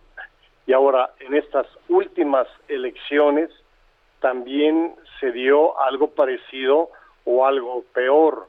donde ya abiertamente algunos capos del crimen organizado pues pusieron a, sus candidatos y donde no pusieron candidatos ahora los están haciendo llamar para llegar a, ciertos arreglos es lo es lo que está sucediendo también eh, usted en la elección para gobernador pues estuvo esta coalición de PRI PRD PAN contra Morena y entonces eh, eh, el detalle es que algunos mítines políticos fueron organizados por el crimen organizado.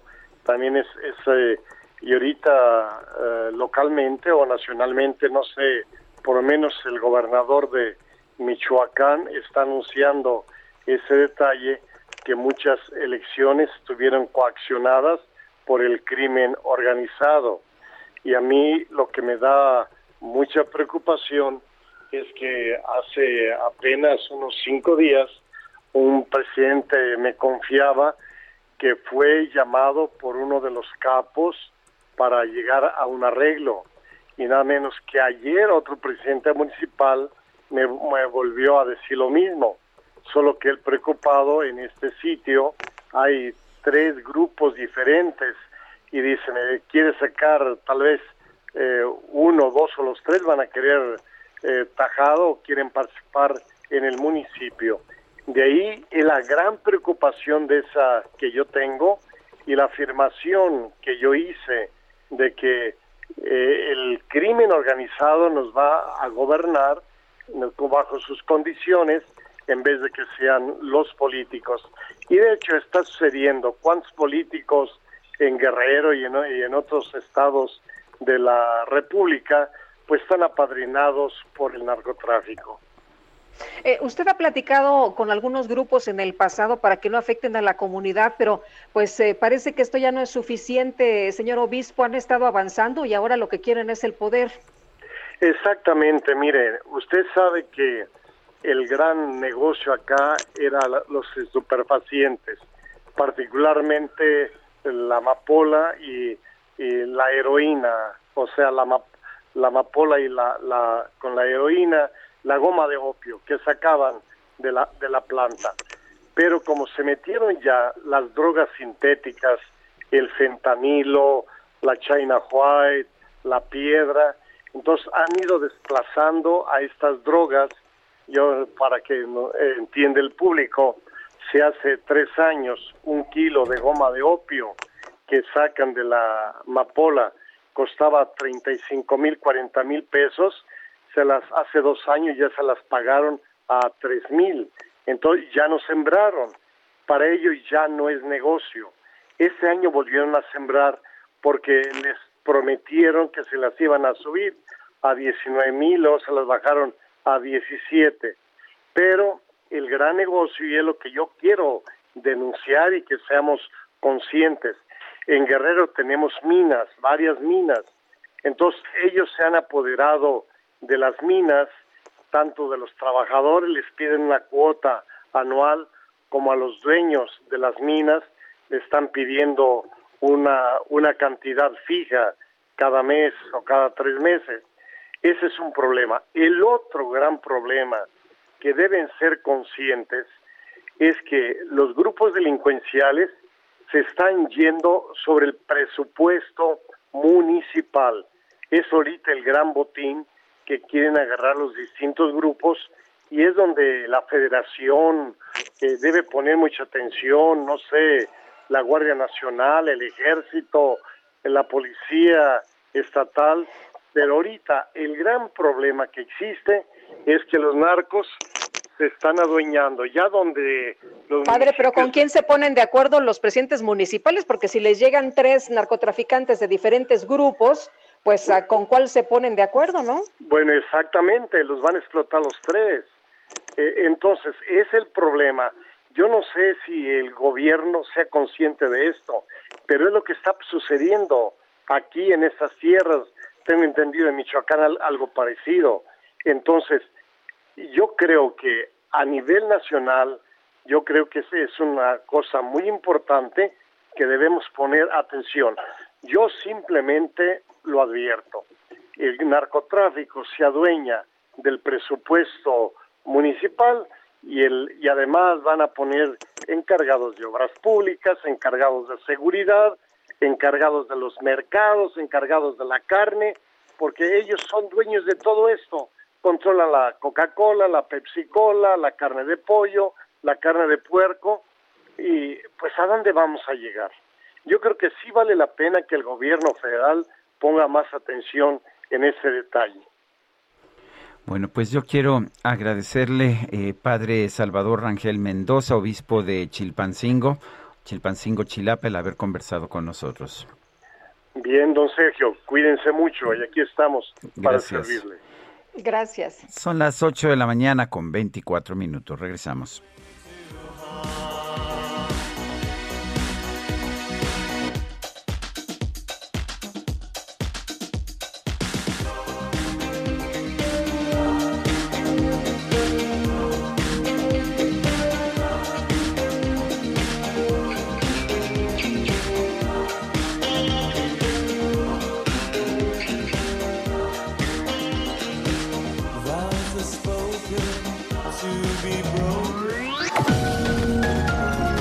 Sergio Sarmiento y Lupita Juárez quieren conocer tu opinión, tus comentarios o simplemente envía un saludo para ser más cálida esta mañana. Envía tus mensajes al WhatsApp 5520 109647.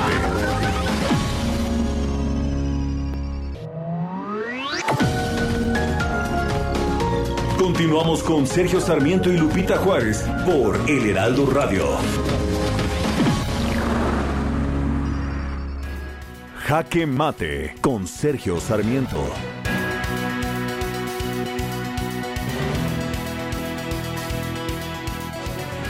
Para los políticos los precios son factores económicos que generan protestas y que por lo tanto deben ser manipulados, deben ser reprimidos por el gobierno para los participantes en una economía libre. Por otra parte, los precios son simples indicadores, indicadores de si se necesita, si se puede hacer una inversión de manera productiva o no hacerla. Y bueno, cuando los precios están altos, cuando los precios están altos, los uh, inversionistas de inmediato apuestan su dinero a generar mayor producción y mejor distribución de esos productos cuyos precios están altos. Cuando están bajos, se dan cuenta de que no es el momento de arriesgar su dinero en esos productos. El gran problema de la respuesta de los políticos a los precios altos o los precios bajos es que siempre tratan de manipular los mercados y siempre tienen consecuencias negativas.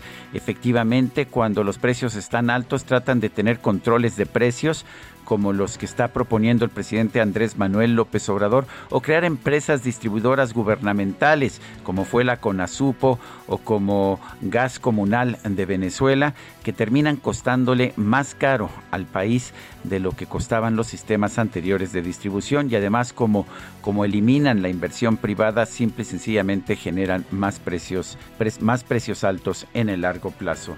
La mejor solución a los precios altos que estamos viendo es eliminar las uh, distorsiones regulatorias que hoy tenemos en el mercado de gas LP. Si hacemos más fácil la inversión en gas LP, tanto en producción, si invitamos a más productores y eliminamos el monopolio de Pemex, si logramos que haya una mayor distribución desde más puntos eh, cercanos a las ciudades, entonces tendremos mejores precios de gas LP. Crear una empresa gubernamental como Conasupo o como Gas Comunal de Venezuela no va a servir de nada y fijar precios máximos, tener controles de precios, no solamente no va a ayudar, sino que va a ser peor porque va a generar precios más altos. Yo soy Sergio Sarmiento y lo invito a reflexionar.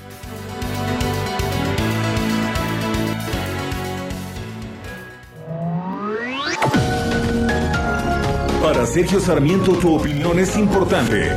Escríbele a Twitter en arroba Sergio Sarmiento. Reach out, touch.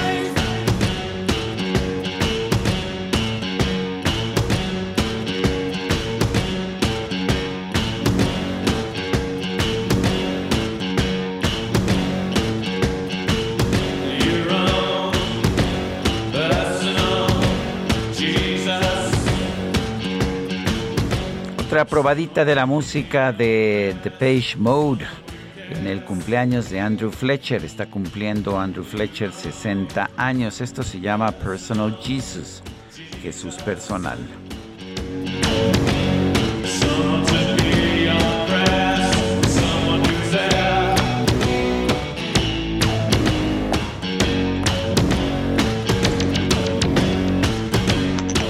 ¡Ay, qué buena, qué buena rola!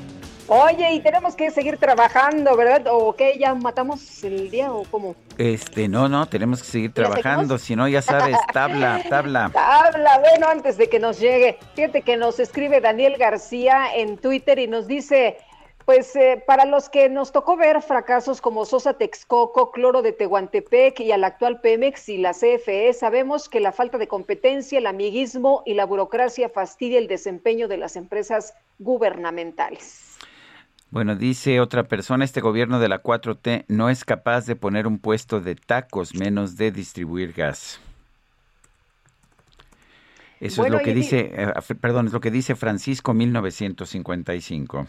Y otra persona del auditorio dice, hola, reciban un gran saludo. Duda, las vacunas de COVID-19 que se han recibido en México son totalmente gratis. No he escuchado un importe pagado. Saludos y bendiciones, es lo que nos dice Alfonso Sea de eh, la Ciudad de México. Sí, se, se, anunció un presupuesto originalmente que era por arriba de los 30 mil millones de pesos y no, las vacunas, no, en la vida no hay nada gratis y menos instrumentos, menos soluciones como las vacunas que requieren de una fuertísima inversión de las empresas.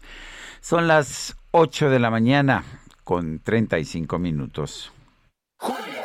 Mamá, ya vámonos a la escuela. ¡Ya estoy lista! Para tu lista, vámonos a Soriana, porque pongo toda la papelería al 40% de descuento. Sí, papelería al 40% de descuento. En tienda o en línea, tú pides y Julio Regalado manda. Solo en Soriana. A julio 10. Aplican restricciones. El Químico Guerra con Sergio Sarmiento y Lupita Juárez. Químico Guerra, ¿qué nos tienes esta mañana? Adelante. Sergio Lupita, ¿estaremos llegando al punto de no retorno con la contaminación por plásticos? Fíjense que investigadores de la Universidad de Estocolmo, conjuntamente con investigadores del Instituto Alfred Wegener en Alemania, liderados por el doctor Matthew McLeod, acaban de publicar en Science, esa gran revista de la revista arbitrada de la divulgación científica, un trabajo intensivo que sugiere que el ritmo actual de deposición de plásticos en la naturaleza puede desencadenar efectos adversos que no podamos revertir. Los plásticos los encontramos por doquier, desde los desiertos hasta las cumbres de las montañas y las profundidades de los océanos. Se calcula que entre 9 y 23 millones de toneladas métricas por año de plásticos se depositan en el planeta en una forma descontrolada. Esas cantidades se estima que se dupliquen para el año 2025 si aplicamos el escenario de business as usual, o sea, si no hacemos nada y todo sigue igual. El doctor MacLeod escribe que las deposiciones no controladas de plásticos van hacia arriba a pesar de que la concientización acerca de la contaminación plástica ha aumentado significativamente en años recientes. Esta discrepancia le explica en el trabajo la doctora Mine Teckman del Instituto Alfred Wegener en Alemania y que participó en la investigación, lo explica de la siguiente manera. Las soluciones actuales al problema como el reciclaje no son suficientes y debemos atacar el problema de raíz. Como consumidor, como consumidores tendemos a creer que separando apropiadamente la basura plástica será reciclada mágicamente. El reciclaje de los plásticos tiene muchas limitaciones. Inclusive países ricos que tienen una buena infraestructura han estado exportando su basura plástica a países que carecen de infraestructura. Escribe el doctor MacLeod, el costo de ignorar la acumulación persistente de plásticos en el medio ambiente podría ser enorme.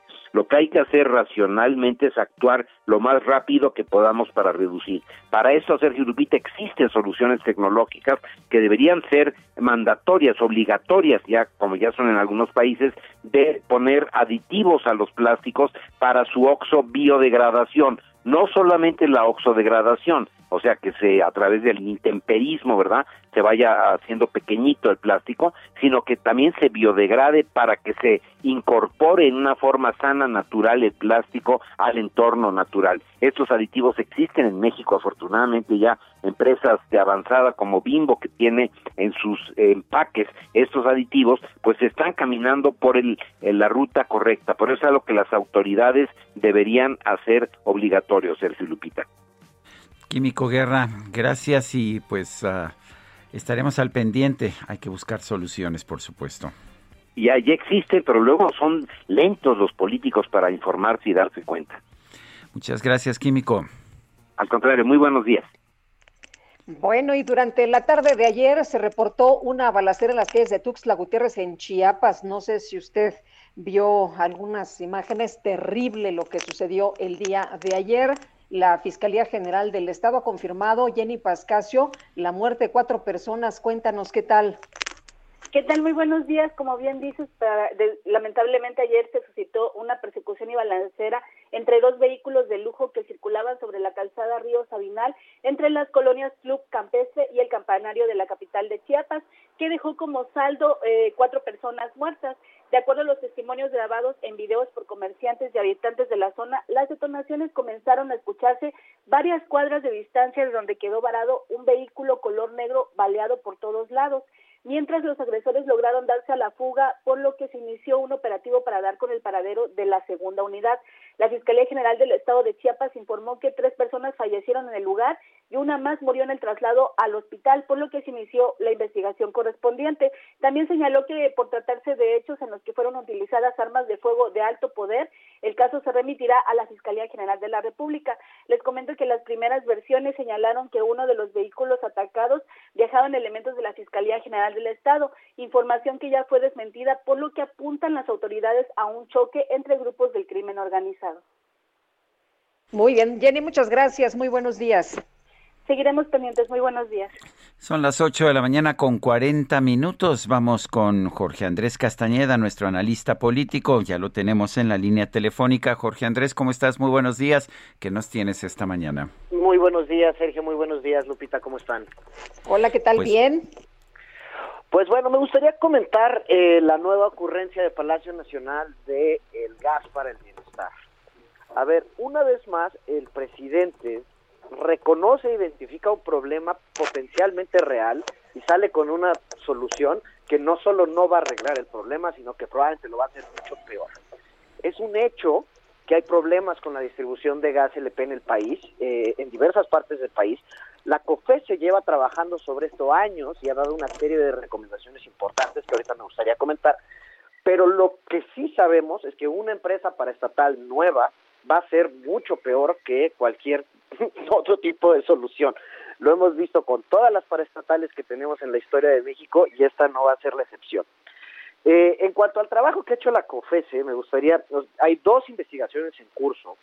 La primera para determinar eh, si a la venta del público del gas LP existen o no competencia efectiva en diversas regiones del país. Y la segunda para determinar posibles acuerdos de colusión entre empresas distribuidoras de gas LP. Esta investigación lleva sucediendo mucho tiempo y, se han, eh, desde la conferencia se han emitido varias, digamos, eh, señalamientos.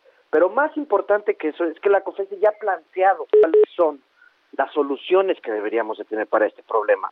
Eh, la primera y quizá más importante es fomentar la venta de cilindros de gas LP en tiendas de autoservicio.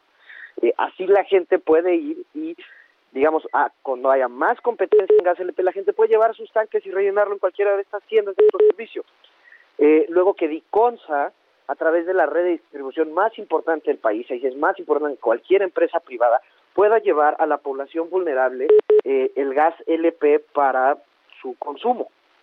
Tercero, eliminar los obstáculos normativos en el ámbito local para la instalación de plantas de distribución, donde se va a entregar el gas LP a los clientes en recipientes transportables o portátiles o para la venta de nuevo en tiendas de autoservicio.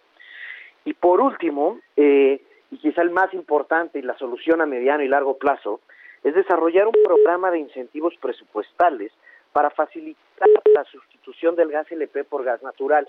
Algunos en la Ciudad de México ya tenemos este gas natural que llega por ductos, otros seguimos consumiendo gas LP que traen estos camiones a, las casas. Eh, pero el gas natural es mucho más limpio, mucho más barato y mucho más seguro. Y si se crean los incentivos para que empresas desarrollen la red de distribución de productos necesaria en la ciudad para que la gente tenga gas eh, natural en vez de LP, vamos a, transitar, digamos, no solo hacia un modelo mucho más económico, sino que sustentable. Entonces, una vez más, hay las soluciones sobre la mesa, hay gente técnica que le ha dedicado años a estudiar estos asuntos. Y el presidente sale con una ocurrencia nueva en la mañanera que no, repito, no solo no va a arreglar el problema, probablemente lo va a hacer peor. Vamos a generar una burocracia terrible, eh, con pérdidas económicas gigantescas para el erario público y que no va a arreglar el problema y que muy probablemente sea una fuente más de corrupción en el Estado mexicano. Completamente de, acuerdo contigo. Gracias, como siempre, Jorge Andrés Castañeda. Gracias a ti, Sergio. Gracias, Lupita. Un saludo a ustedes y a todo el auditorio. Felicidades. Gracias. Son las 8, las 8 de la mañana con 43 minutos. El, el INEGI dio a conocer esta mañana los índices nacionales de precios al productor y al consumidor. Los precios al, al consumidor registraron un aumento de 0.53% en junio en comparación con el mes inmediato anterior. La inflación anual se ubicó en 5.88%, todavía muy por arriba del 3% que es el objetivo del Banco de México y también muy por arriba del 3.33% que se registró en junio del 2020. Los precios al productor todavía más preocupantes. El aumento en el mes de junio fue de 0.93% frente al mes inmediato anterior, mientras que la tasa anual alcanzó el 7.3%, el 7.13%. Bueno, y la Sala Superior del Tribunal Electoral del Poder Judicial de la Federación determinó que la difusión de la conferencia matutina del presidente Andrés Manuel López Obrador del pasado 9 de abril representó una infracción por tratarse de propaganda gubernamental en periodo prohibido. Por ello, el órgano interno de control de la Oficina de la Presidencia deberá determinar la sanción que corresponda al Coordinador General de Comunicación Social y vocería de la Oficina de la Presidencia de la República, Jesús Ramírez Cuevas, y también al titular del Centro de Producción de Programas Informativos y Especiales, ese propie Erwin Sigrid eh, Frederick Neumayer de Hoyos, quienes fueron señalados de haber cometido una falta grave ordinaria. Así que bueno, pues ahí está.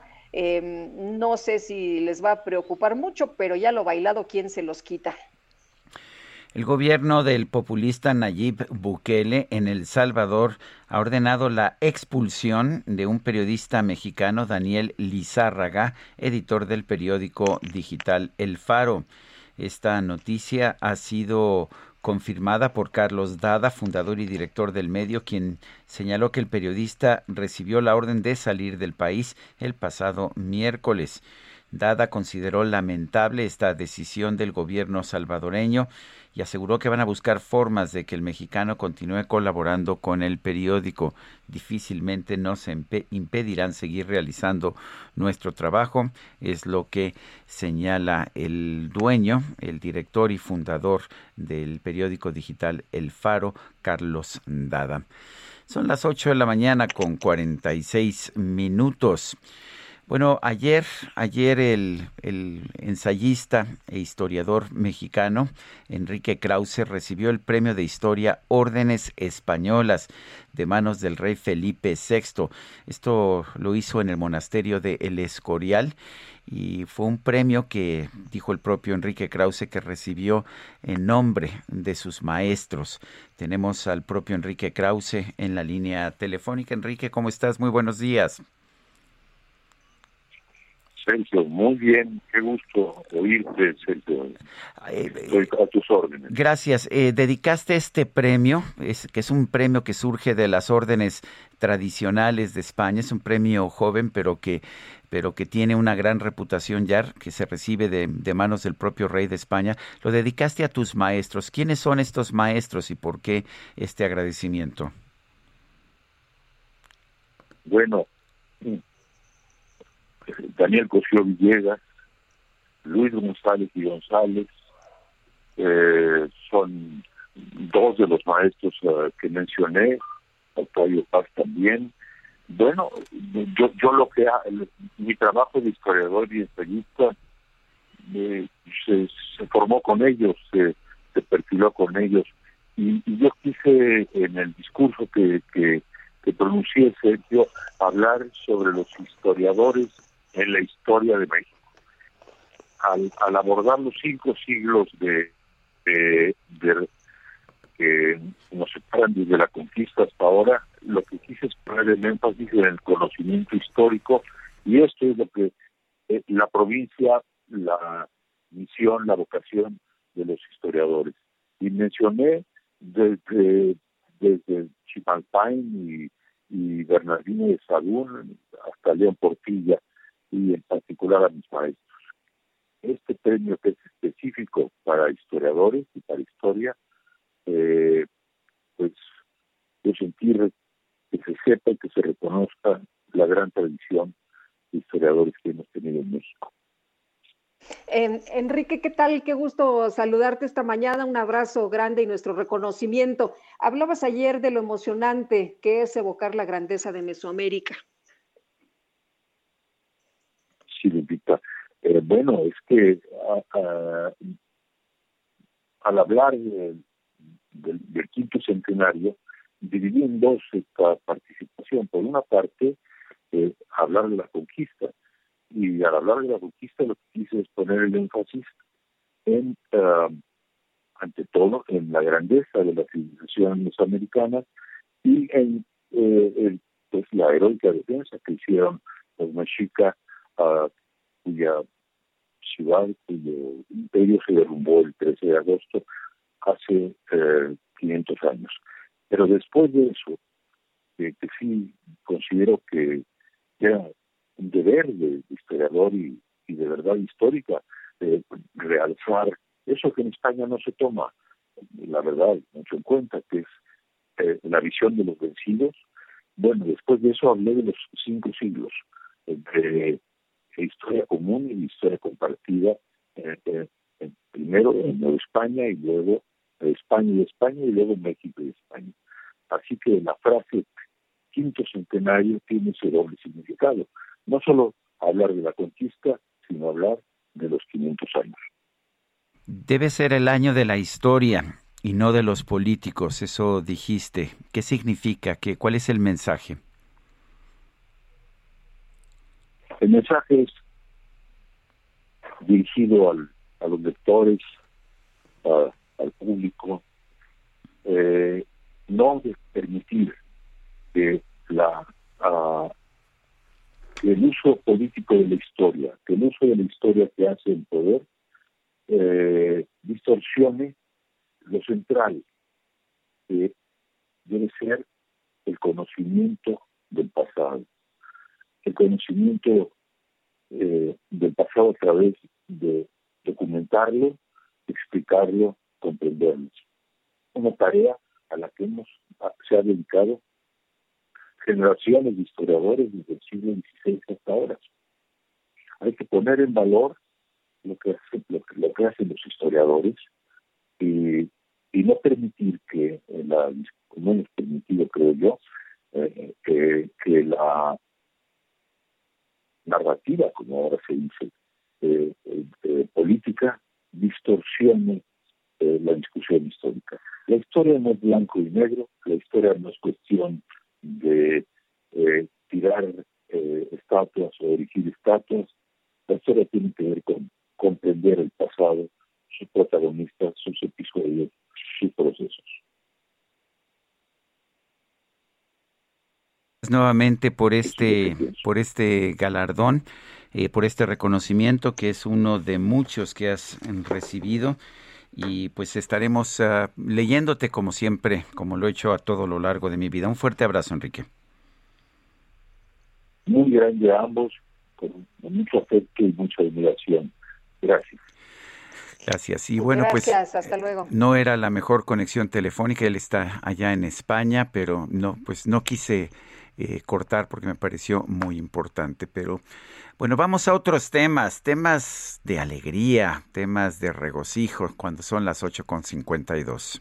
Estas son las mañanitas que cantaba el rey David. Hoy por ser día de tu santo, te las cantamos aquí. ¿Cómo ves, Lupita? Anda medio maltrecho don Vicente Fernández, pero quiso cantarte a ti las mañanitas.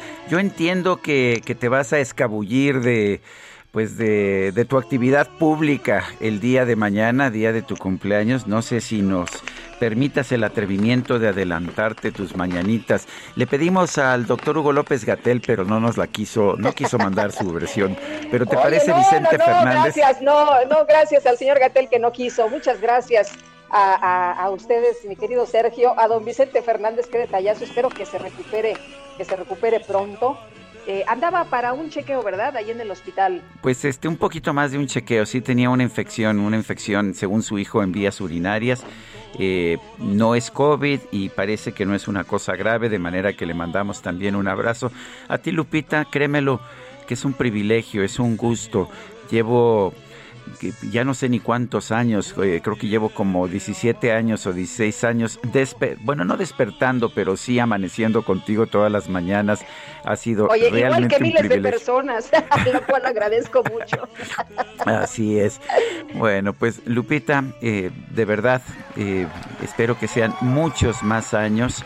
Ha sido un año difícil para todos, eh, para tu familia, lo sé, eh, pero pues tienes el cariño de tu público, el amor de tu marido, eh, el respeto y admiración de tu compañero de trabajo, de Sergio Muchas Sarmiento. gracias, gracias querido Y Sergio. bueno, pues te queremos mucho, Lupita. ¿Y qué crees que ya me dijeron que, que si no nos vamos a un corte que nos cae la guillotina? Lo hicieron a Pues propósito. vámonos, vámonos entonces. para no, para que no, para no tener lagrimitas.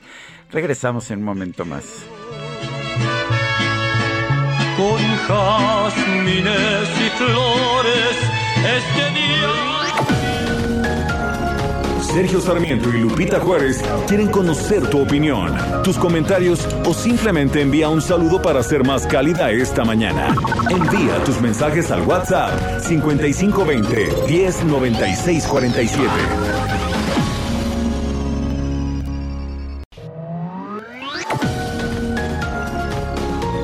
Continuamos con Sergio Sarmiento y Lupita Juárez por El Heraldo Radio. Amigos del Heraldo Radio, esta temporada de vacaciones, JLN Labs y Aeroméxico cuidan a todos los viajeros con una alianza especial y ofrecen un precio preferencial a los pasajeros de Aeroméxico y Delta Airlines en pruebas COVID-19.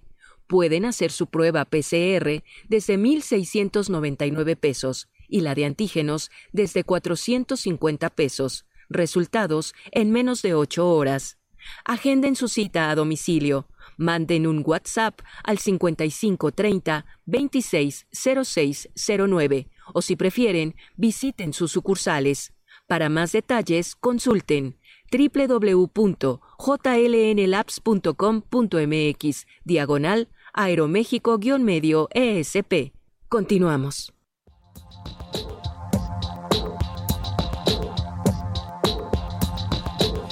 If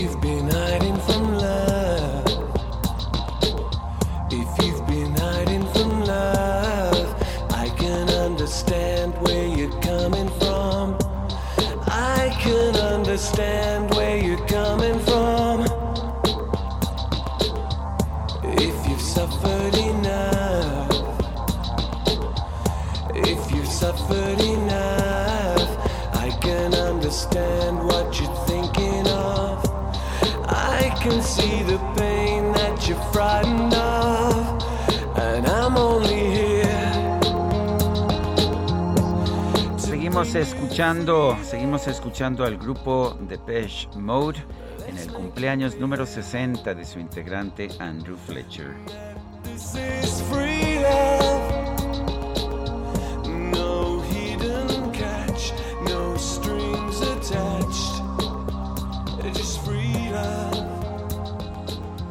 Es que son grandes músicos, qué barbaridad, qué, qué buenos. Oye, y tenemos mensajes esta mañana y nos dice una persona, buenos días Sergio y Lupita, gracias como siempre por sus noticias tan objetivas y verdaderas. Hoy quiero agradecer mucho la música, ya que mi fallecida hermana la disfrutaba tanto. Apenas el domingo fue la segunda víctima de COVID en mi familia.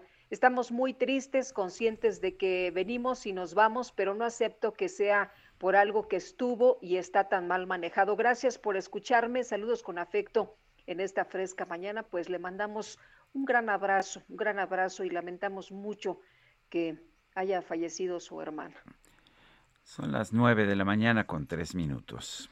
Julio, Julio. Quebrándose. Viene, viene, viene. Vengan, pero a Soriana, porque en todas las llantas compra una y llévate la segunda al 70% de descuento. Sí, al 70% de descuento. En tienda o en línea, tú pides y Julio Regalado manda. Solo en Soriana. A julio 11. Aplican restricciones.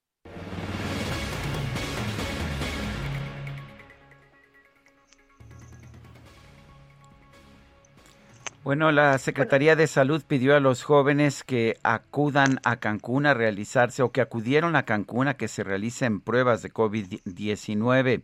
Claudia Espinosa, nuestra corresponsal, tiene la información. Adelante, Claudia. Así es, Sergio Lupita, los saludo con gusto desde Puebla y a todos los amigos del Heraldo Media Group. Pues el secretario de Salud aquí en la entidad, José Antonio Martínez García, señaló que pues todavía faltan 50 estudiantes de poblanos que se encuentran en Cancún y que bueno, tendrán que regresar en los siguientes días.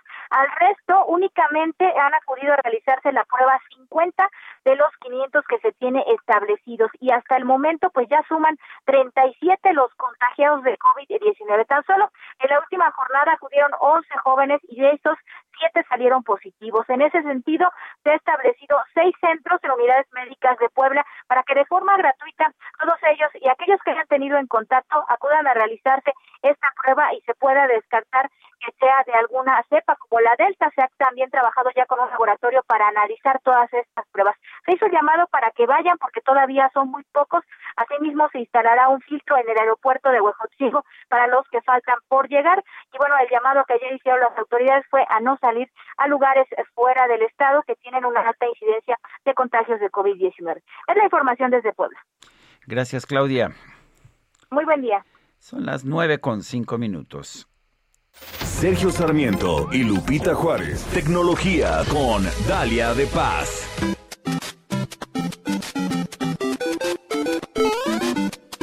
Te va, muy buenos días.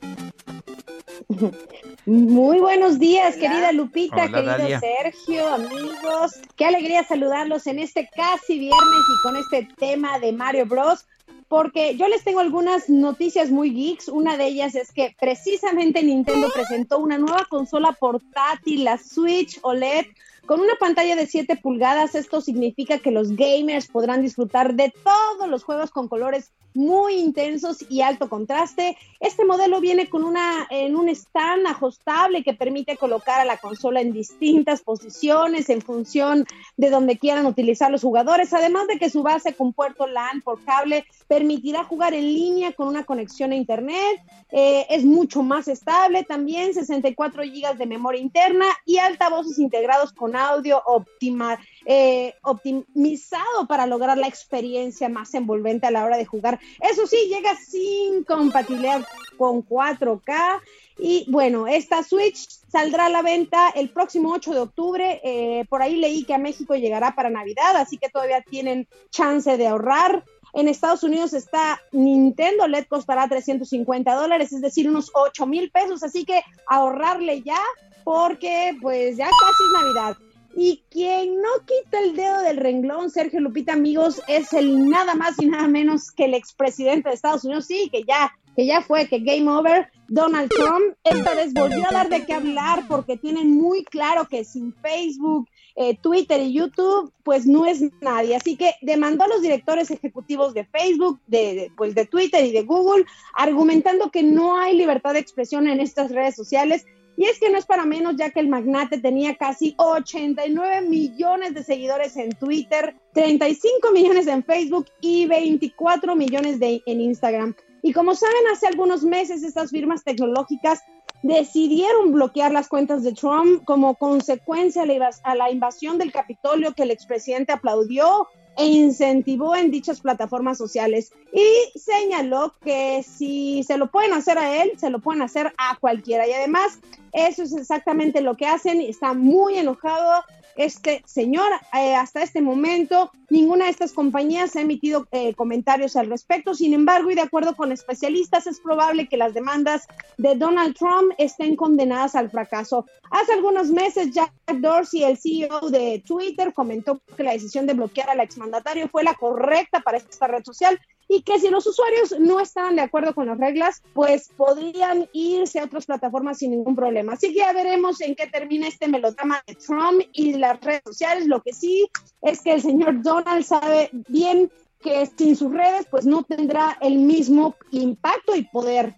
Amigos, y cambiando de tema ya para concluir, hay un tema que me gusta mucho, este tipo de iniciativas, me encanta, la verdad, así que tomen nota, porque si tienen en casa un celular que ya no funcione o que simplemente ya no planeen usar, Movistar lanza una campaña muy interesante, un celular, un árbol, a través de la cual este operador se compromete a sembrar un árbol por cada teléfono que reciba para su reciclaje. No importa si el equipo lo adquirieron con otra operadora fuera de México, eh, básicamente usted podrá dejarlo en cualquiera de los buzones instalados en sus centros de servicio o bien ingresar el sitio de la campaña, en la página de Movistar México. Hay que registrar el domicilio, si quieren pasen por ellos. Em, así que está bastante bueno, el servicio de mensajería es gratuito para que pues participen y pues lo deseamos que ojalá que muchos eh, podamos ayudar al medio ambiente y que la firma pueda sembrar también muchos árboles en el Nevado de Toluca. En mi Instagram, Dalia de Paz, en Twitter, Dalia de Paz, les comparto eh, y otras noticias tecnológicas. Sergio Lupita, amigos, les deseo un feliz jueves y, vamos a comprarnos todos los gadgets si les parece bien. Bueno, game over. Les mando un abrazo, Sergio. Fuerte abrazo. Gracias, Buenos días también para ti. El presidente de Haití, Jovenel Moïse, fue asesinado este miércoles en su propia casa por un comando integrado por personas extranjeras. Cuatro de ellos fueron abatidos por la policía, dos han sido detenidos. ¿Qué significa esto para Haití? Vamos a conversar con el doctor Rodrigo Páez, investigador jubilado de la Universidad Nacional Autónoma de México. Doctor Páez, buenos días, gracias por tomar nuestra llamada. De por sí, Haití es un país pues con muy poco desarrollo, quizás el país más pobre de América Latina, pero también es un país que ha sufrido una gran inestabilidad política a lo largo de toda su historia. Eh, ¿Qué significa este homicidio y pues cómo puede afectar todavía más a, este país, Haití? Eh, buenos días, Sergio, Lupita. Eh, me da Hola, doctor, buenos días. me da gusto platicar con ustedes. Eh, indudablemente que se trata de un hecho muy grave, eh, el asesinato pues de un presidente en ejercicio. Y mm, demuestra yo diría que hasta qué punto casi cercano al caos está la institucionalidad y el y el sistema político en este país eh, del Caribe eh, un país tan golpeado por tantas crisis, tan golpeado por la naturaleza, por el terremoto del 2010, por el huracán Matthew en el 2016, en fin, tantas cosas que se han venido sumando a una situación de inestabilidad política que, pues que, digamos, cuyo cuya muestra mayor es este hecho tan tan brutal y tan lamentable. Ahora, yo señalaría dos o tres cosas que son interesantes eh, dentro de esta dentro de este contexto. Eh, primero, eh, Haití es un país eh, eh, en el que se han intentado muchas soluciones eh, previamente como para para fortalecer el poder político, para fortalecer, fortalecer el diálogo entre las diferentes fuerzas al interior de ese país, etcétera. Eh, algunas de esas iniciativas son muy importantes, ¿no? Como la misión de las Naciones Unidas para el mantenimiento de la paz, que funcionó hasta 2019. Eh, curiosamente había ahí en esta misión, este, participaron incluso tropas o elementos de, países hermanos de América Latina como Argentina, Chile, Brasil. Eh, digamos, Sin embargo, eh, se han dado hechos muy nuevos a partir de, del fracaso de muchas de esas iniciativas. Yo quisiera señalar uno que es, es muy grave, ahorita lo señaló Sergio, eh, la existencia de un sicariato ya a nivel internacional que pareciera estar presente en este atentado, ¿no? Si es cierto lo que se dice, porque en realidad estamos todavía muy cerca de los hechos, de que varios de los de quienes eh, de quienes ejecutaron al presidente son sicarios que según las notas de periodísticas hablaban inglés y español eh, que entraron eh, diciendo que eran de la DEA demostrando que es decir estamos aquí de la DEA los demás sálganse. Era algo como muy muy planificado muy planificado en un país en donde ya las las pandillas, las pandillas eh, eh, formadas por no por militares porque en realidad en Haití no hay ejército, el ejército se suprimió eh, más o menos en la en la segunda el segundo la segunda década de este siglo. Y ha quedado nada más una policía, pero posiblemente hay muchos elementos exmilitares, etcétera, no que forman pandillas ya muy poderosas dentro del país y ahora ya se ve que tienen claros nexos con eh, digamos con elementos a nivel internacional. Doctor, ¿qué está pasando? Eh, eh, vemos que se han estado debilitando las instituciones, eso es lo que ha estado ocurriendo, que pues no hay instituciones fuertes y que por eso está pasando lo que estamos viendo y que pues quienes están tomando cargo son eh, gente del narcotráfico y bueno, pues esto que usted nos está diciendo, por eso llegan estos sicarios y tan fácil matan a un, a un presidente. Bueno, este si tomamos cuenta del dato que desde 1985 a la fecha ha habido 20 presidentes en ese país, es decir, eh, eso da una, una señal muy clara de la inestabilidad, digamos, muy profunda del sistema. Eh, ahora, eh, uno de los elementos, digamos, de mayor confrontación en, en los últimos tiempos, por los cuales incluso el presidente ahora fallecido dijo que él, denunció con anterioridad ese plan para matarlo y dentro de esta controversia de, cuándo había él comenzado su periodo presidencial, ¿no? Nada menos que eso. Es decir, si era en 2016, ya tenía que haber terminado en el 2021, porque son cinco años de gobierno.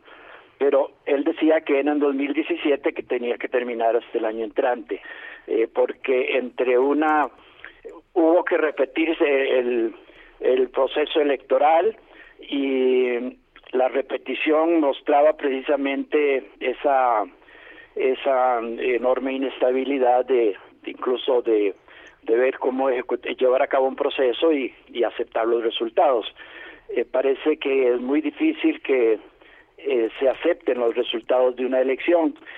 Eh, tenemos que tener en cuenta que la única perspectiva de, de solución política esto dentro del país serían, son las elecciones presidenciales y parlamentarias del próximo 26 de septiembre, si es que se llevan a cabo, ¿no? Es decir, ojalá que se pueda llegar a un arreglo interno, porque la, la alternativa sería una una intervención, si yo me atrevo a, pensar en eso, que no sería la primera vez que Haití eh, es, es invadido, en este caso posiblemente por fuerzas internacionales que, que llegarían pues a intentar poner orden donde, donde no lo hay. Eh, sin embargo, estas soluciones generalmente lo que hacen es aumentar los problemas, ¿no? Porque pues las tropas que llegan de todas maneras tienen que salirse y no se ha solucionado problemas muy graves como este que estamos señalando, la existencia de pandillas, eh, bueno, todo esto además que se ha dado dentro de esta crisis del COVID-19, la falta de vacunas en Haití es, es, es realmente lamentable, prácticamente no hay no han llegado vacunas a ese país. Y digamos el estado de pobreza general de la población, 60% que ganan menos de dos dólares al día, y, dentro de un proceso inflacionario también incontrolable. Es decir, están dados todos los elementos para que este hecho que tan lamentable no sea así como eh, el- la cúspide de la crisis política, sino eh, el detonante. A lo mejor estoy un poquito pesimista, ¿no? Pero yo veo los veo la historia y y me me conmueve por un lado, pero por otro lado veo que no no hay así como suficientes elementos eh, que uno pudiera considerar para una solución política negociada en este momento, ¿no? El, el actual primer ministro, el que el que asume pues el cargo a la muerte de de Jovenal Moïse es Claude Joseph, ese era el eh, el viceprimer ministro por así decirlo, eh, pero tiene que dejar ya su puesto en, en uno o dos meses, entonces va a ser como otra vez, otra vez quién se hace cargo quién maneja este país, quién decide, quién define. Entonces sí, yo veo la situación muy, muy compleja y muy difícil. Doctor Rodrigo Páez, gracias por hablar con nosotros. Le mando un fuerte abrazo. Igualmente, muchas gracias a, a ustedes y hasta, hasta la próxima. Gracias, doctor. Buen día. Adelante. Bueno, en- vámonos, vamos a otro tema, Sergio. Fíjate que Intermoda va a presentar su edición número 75 del 20 al 23 de julio para continuar con la reactivación de la moda. Muy importante que los diferentes sectores eh, se reactiven, que tengamos actividades, trabajo, eh, que nos movamos todos, ¿no? Y Mario Flores Aguilares, director de Intermoda. Mario, gracias por platicar con nosotros esta mañana. Muy buenos días. Buenos días, Lupita. Buenos días, Sergio. Gracias por su invitación. Eh, exactamente qué es Intermoda para aquellos que no que no están metidos en ese mercado. Mira, Sergio, Intermoda es el encuentro de negocios del sector textil vestido más importante de América Latina. Intermoda, como lo mencionaba Lupita, representa la reactivación económica de toda la cadena productiva de la industria de la moda. Entonces, es un evento que llevamos a cabo cada semestre en el mes de enero y en el mes de julio. Mario, cuéntanos cómo van a, a estar ahora en esta edición número 75, va a estar híbrida, qué es lo que vamos a ver, Eh, cómo van a estar funcionando del 20 al 23 de julio. Efectivamente, va a ser un, una, eh, una- un evento híbrido. Quiero comentarles eh, primero que pues la parte de, la seguridad de todos nuestros visitantes es una condición muy importante para nosotros. Vamos a contar con estrictos protocolos de seguridad sanitaria para prevenir toda la parte de, contagios. En esta ocasión vamos a contar con más de 500 empresas en el piso de exposición y esperamos recibir más de 10 mil compradores especializados. Eh, tenemos varios este, eh, pues eventos dentro del evento como son el, la- el área de, de- de desfiles de Fashion Space, tenemos nuestro programa de conferencias, tenemos nuestra zona de conocimiento con información sobre tendencias de moda, tenemos un área para citas híbridas eh, que se llevan a cabo de manera digital con los expositores que están en nuestro piso de exposición y que pueden tener eh, negociaciones virtuales con compradores de cualquier parte de la República y de cualquier parte del país. Eh, Mario, el, ¿esto está abierto al público en general o es nada más para los profesionales de la moda?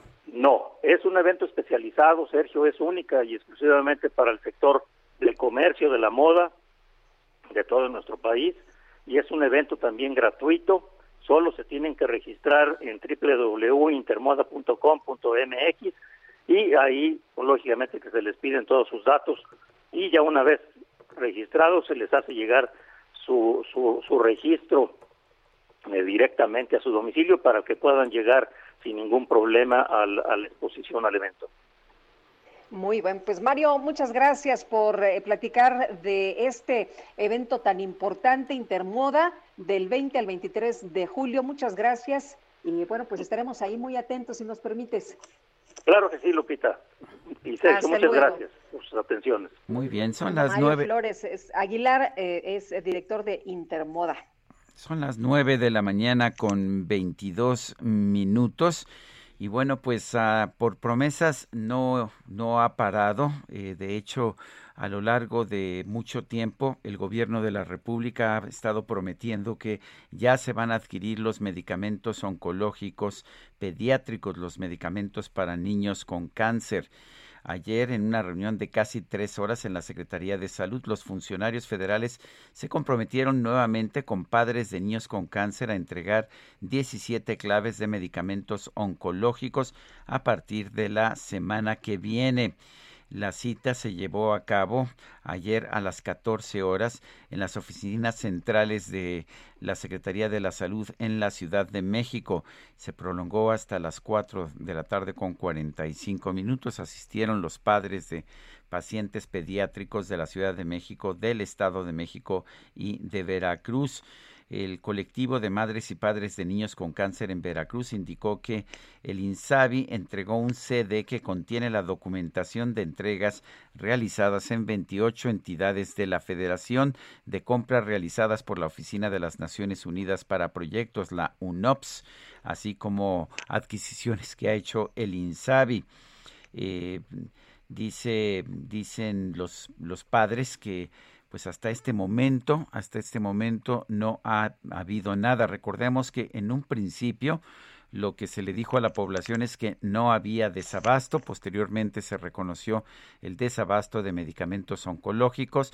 Eh, primero se se pidió esta responsabilidad de, adquisición a la Secretaría de Hacienda, eh, después al INSABI, con resultados negativos en los dos casos, posteriormente a, esta institución de las Naciones Unidas. Mientras tanto, en México permanece cerrada la planta de, fabricación de oncológicos pediátricos. Eh, que son genéricos y por lo tanto de bajo costo en nuestro país. Está ubicada aquí en la Ciudad de México, pero ha estado cerrada casi desde que empezó el actual gobierno de Andrés Manuel López Obrador. Son las 9 de la mañana con 24 minutos. Regresamos.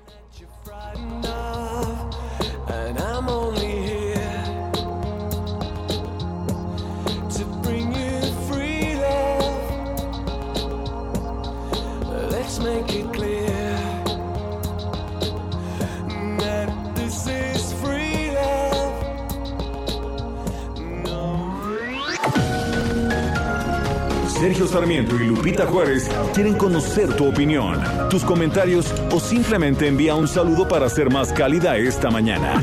Envía tus mensajes al WhatsApp 5520 109647.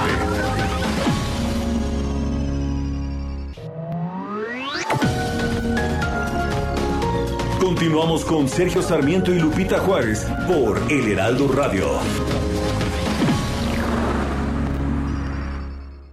Desde hace 200 años, Puebla ha hecho historia dando paso a un platillo lleno de pasión, textura y color. Enamórate del sazón poblano que refleja la esencia e identidad de nuestra gente. Chile en hogada, 200 años de sabor y tradición. Orgullo de Puebla. Gobierno de Puebla, hacer historia, hacer futuro.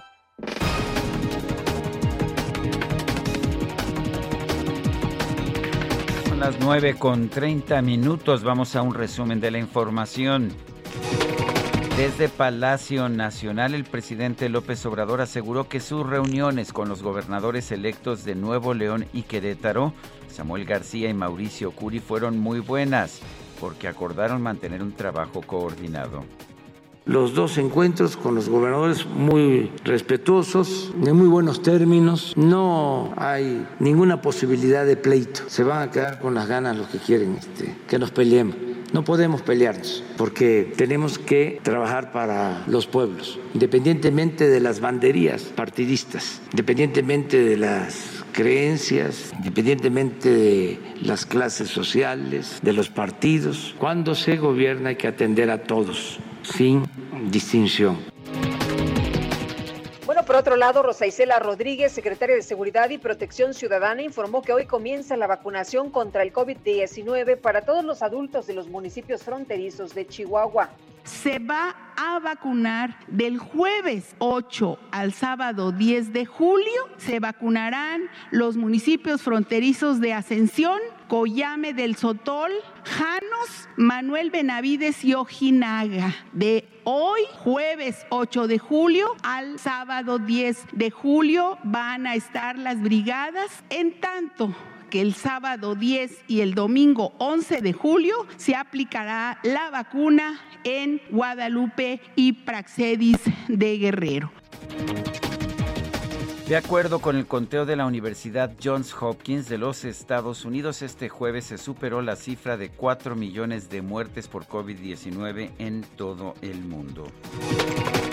Y luego de que el gobierno de Japón declaró un nuevo estado de emergencia para la ciudad de Tokio, la ministra para los Juegos Olímpicos, Tamayo Marukawa, hizo oficial que no habrá espectadores en la justa deportiva.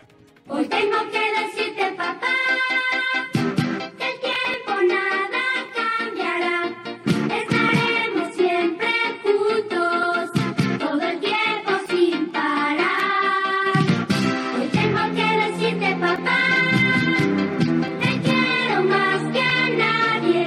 En redes sociales se hizo viral una imagen de la fotógrafa Luna Méndez, en la que se observa a un hombre de Durango llevando a su hijo en un triciclo de trabajo adornado con globos durante una caravana de automóviles para festejar su graduación de la primaria.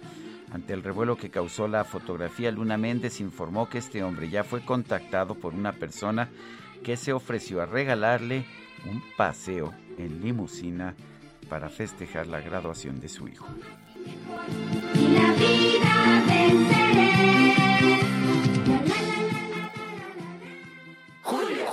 Mamá, ya vámonos a la escuela. ¡Ya estoy lista!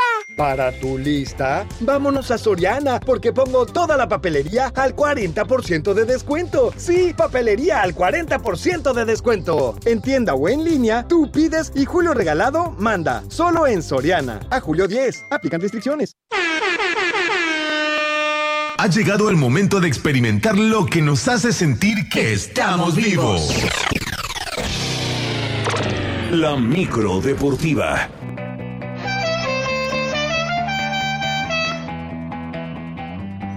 Bueno, ya se estacionó la micro deportiva y ya está listo Julio Romero. ¿Cómo estás, Julio? Buenos días. Muy bien, Sergio Lupita, muy buenos días, qué gusto saludarles. Estamos en esta micro deportiva totalmente en vivo de jueves y ya lo señalabas, el día de hoy se hizo ya oficial que estos Juegos Olímpicos de Tokio, que arrancarán el próximo 23 de julio y terminarán el 8 de agosto, se estarán disputando a puerta cerrada. La ministra de los Juegos Olímpicos, Tamayo Marukawa, hace el anuncio oficial tras que anunciar también el día de ayer que se declaraba el cuarto estado de emergencia sanitaria allá en Tokio. 920 casos nuevos de COVID-19 se anunciaron y por esta situación se ha tomado esta determinación. Los Juegos Olímpicos a puertas cerradas se había anunciado en semanas anteriores que dependiendo la capacidad de los inmuebles se iba a recibir público, es decir, 10 mil como máximo en un abierto, en un estadio abierto, pero pues al final de cuentas se estarán disputando a puerta cerrada. Serán los Juegos Olímpicos de la televisión sin lugar a dudas, así es que los Olímpicos de Tokio a puerta cerrada ya de manera oficial. En otras cosas, la selección de Inglaterra se clasificó a su primera final en su historia en una Eurocopa luego de vencer dos goles por uno a su similar de Dinamarca.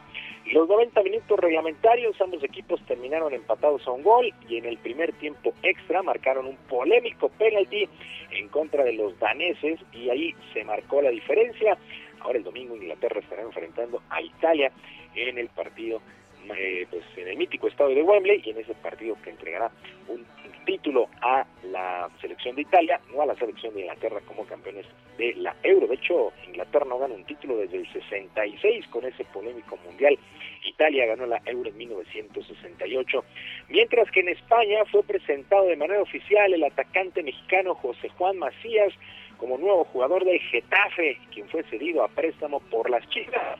El juvenil de 21 años espera sumarse a la Legión Mexicana, que ha entregado buenos resultados allá en el balompié europeo.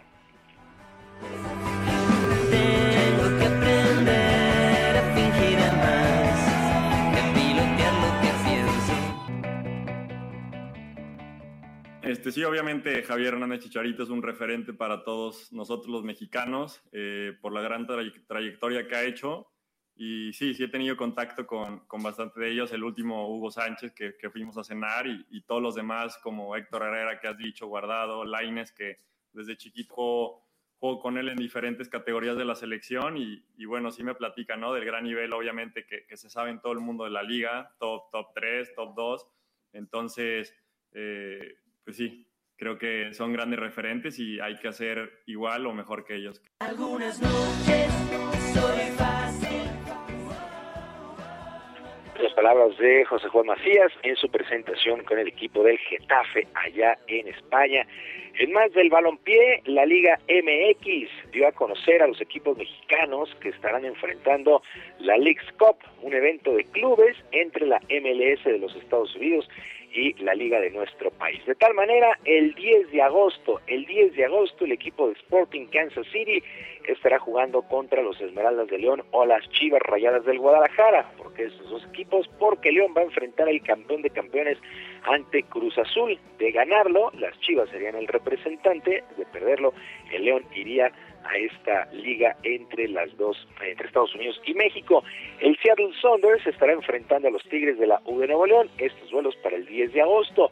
Al día siguiente, el 11, Pumas estará enfrentando al New York City, mientras que el 12, el Orlando City estará jugando contra el Santos Laguna.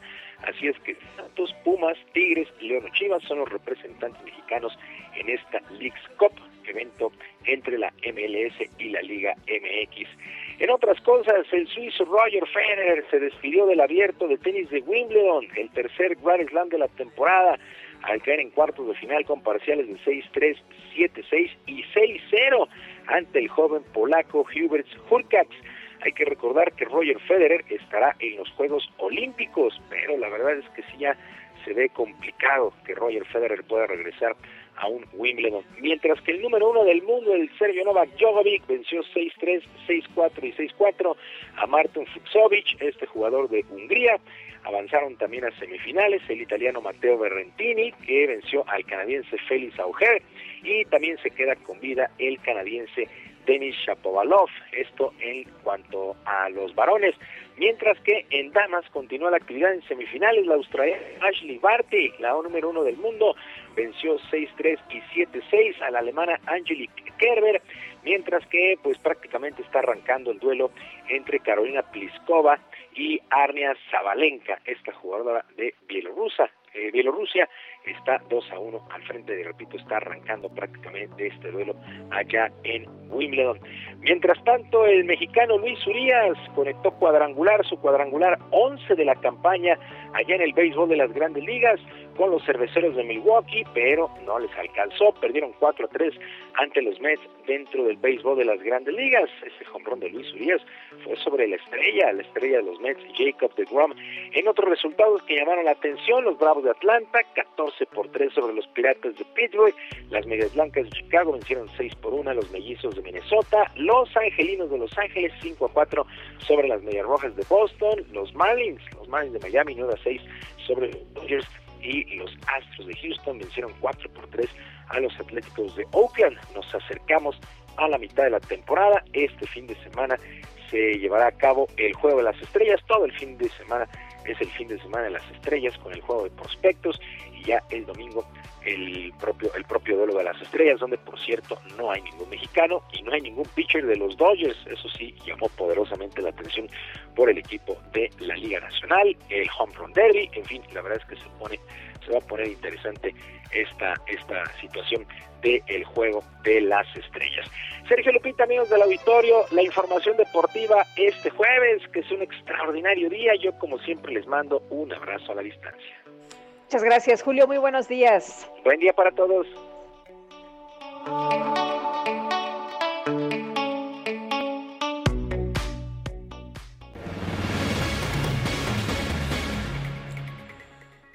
La puesta en escena para niños acá en la Tierra volverá al escenario de manera presencial para continuar la reflexión acerca de la lucha de los niños por encontrar su propia identidad, inclusive sexual.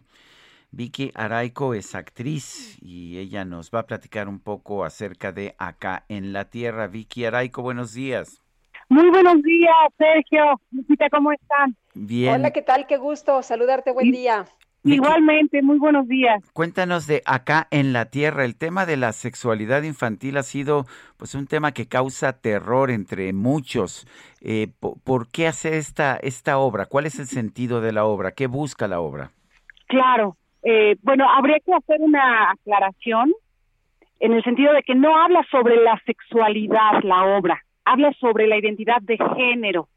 Y e- es, es algo di- distinto. Una cosa es nuestra sexualidad en cuanto a nuestra preferencia, que, por qué sexo nos sentimos atraídos. Y la otra es con qué nos identificamos nosotros. ¿no? Eh, pa- para mí ha sido como actriz entrar a un universo y conocer muchísima información que yo desconocía.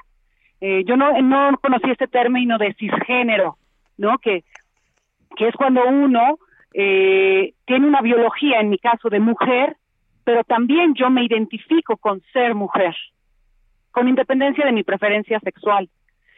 Y entonces encontramos que hay muchas situaciones en las que los niños y niñas desde, desde pequeños, ellos comienzan a decir, pero yo quiero mi cabello largo, o yo quiero mi cabello corto, o pero es que a mí yo no me quiero llamar eh, Vicky, yo me quiero llamar Víctor, ¿no? O me y y esta y esto es una realidad.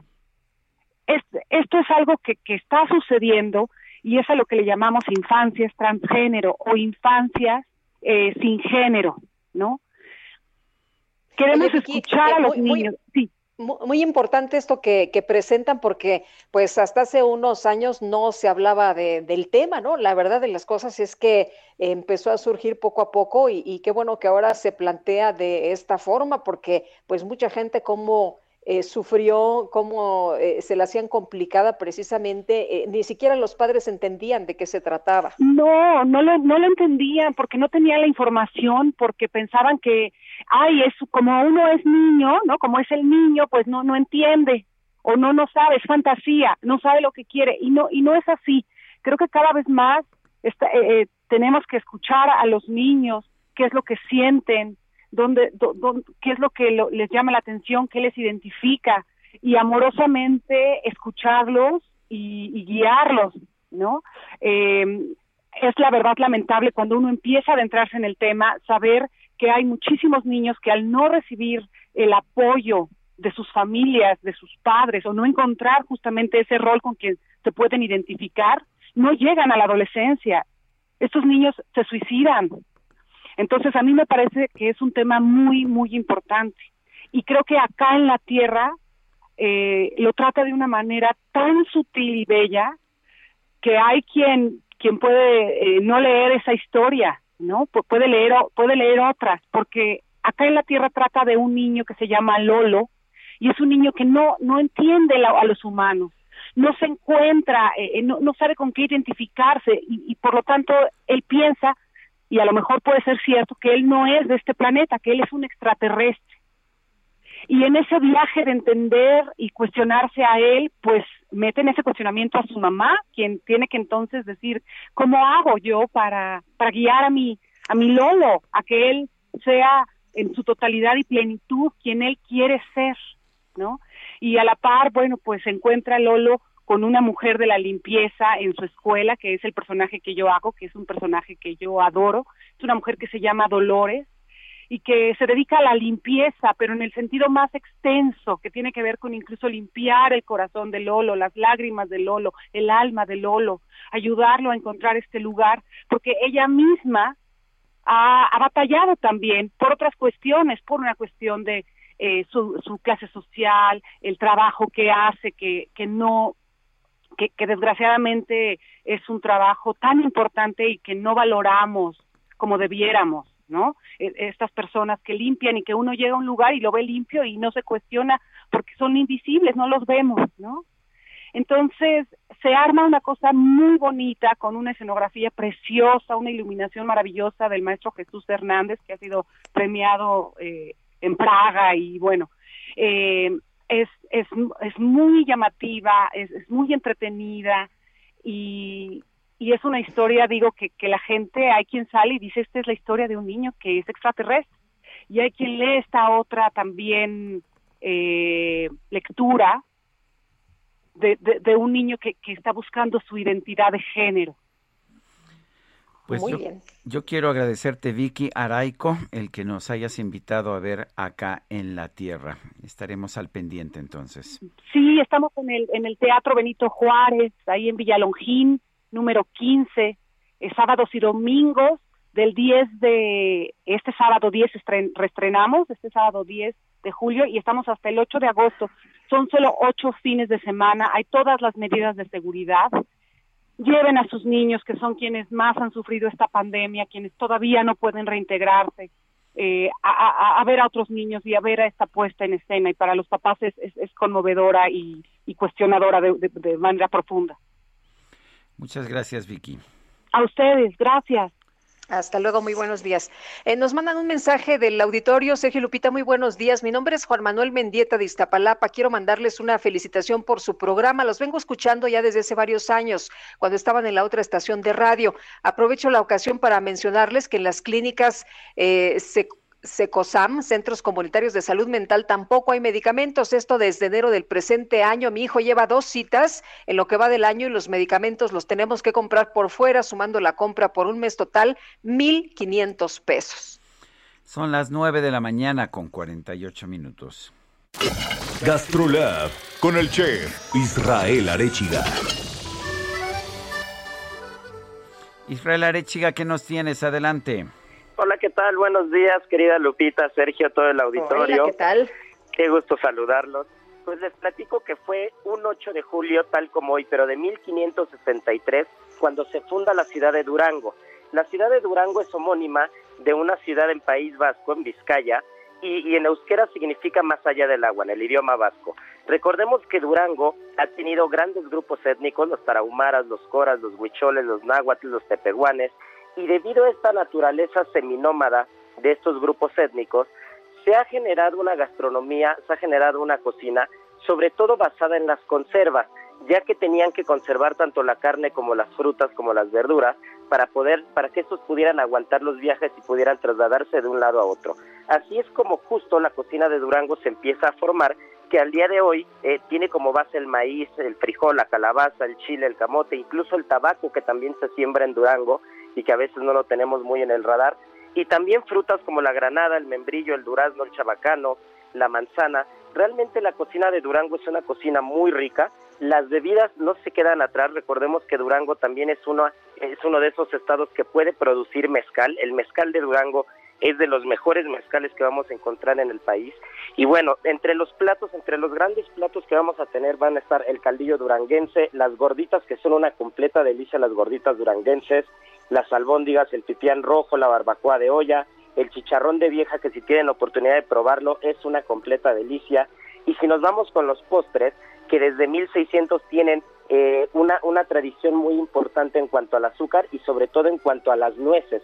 Entonces el rollo de nuez, los mostachones, el pan de pulque, las palanquetas, realmente la cocina de Durango, por donde la veamos, es una cocina muy rica, es, es un estado con una extensión territorial muy amplia y que por lo mismo vamos a tener materia prima, platos, historia, producto, que, que, que son importantísimos y que a veces no lo tenemos tan en el radar o tan en la mente como otros estados de, de México.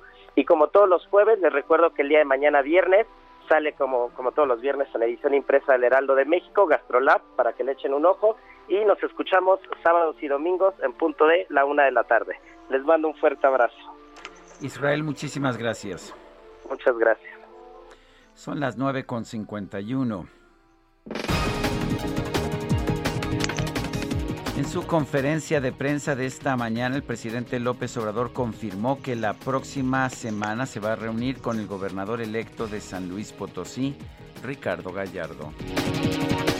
Y por otro lado, el presidente anunció que su gobierno va a pedir información sobre la, solicitud de extradición a los Estados Unidos en contra del exdirector de Seguridad Regional de la Policía Federal, Luis Cárdenas Palomino. El expresidente de Sudáfrica, Jacob Zuma, se entregó a las autoridades de su país para cumplir una condena de 15 meses de cárcel por desacato judicial. Y luego de que los abogados de Britney Spears anunciaron su renuncia, la madre de la cantante solicitó a un juez que le permita a su hija elegir a su propia defensa legal para enfrentar el caso de su tutelaje. Hora de los Teletubbies, hora de los Teletubbies. Tinky Winky, Tinky Winky, Dipsy, Dipsy, la la, La la. oh, Teletubbies. Pues fíjese usted que la cuenta oficial en Twitter de la serie de televisión infantil Teletubbies informó que todos los protagonistas del programa, Tinky Winky, Dipsy, Lala y Po, se encuentran en buen estado de salud a pesar de la pandemia. Todos, dicen, ya fueron vacunados contra el COVID-19. La publicación estuvo acompañada por las fotografías de los certificados de vacunación de los personajes.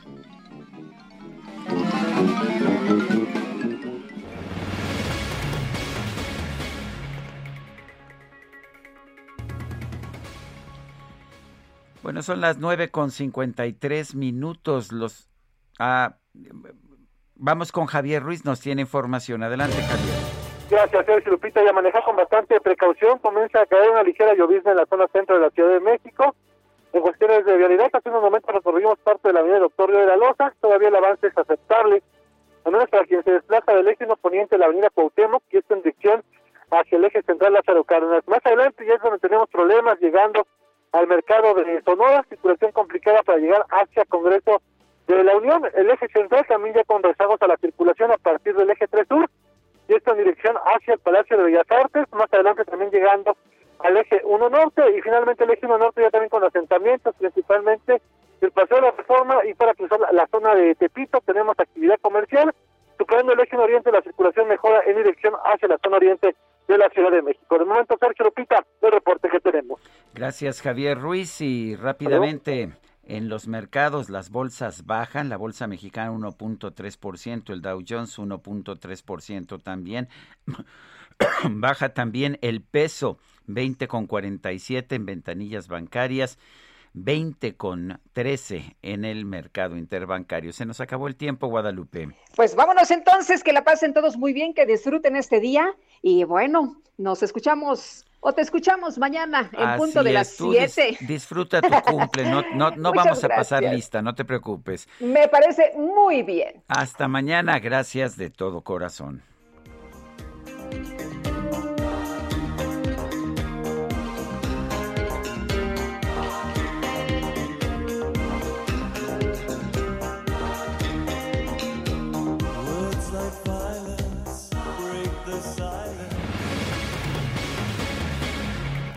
Heraldo Media Group presentó Sergio Sarmiento y Lupita Juárez por El Heraldo Radio.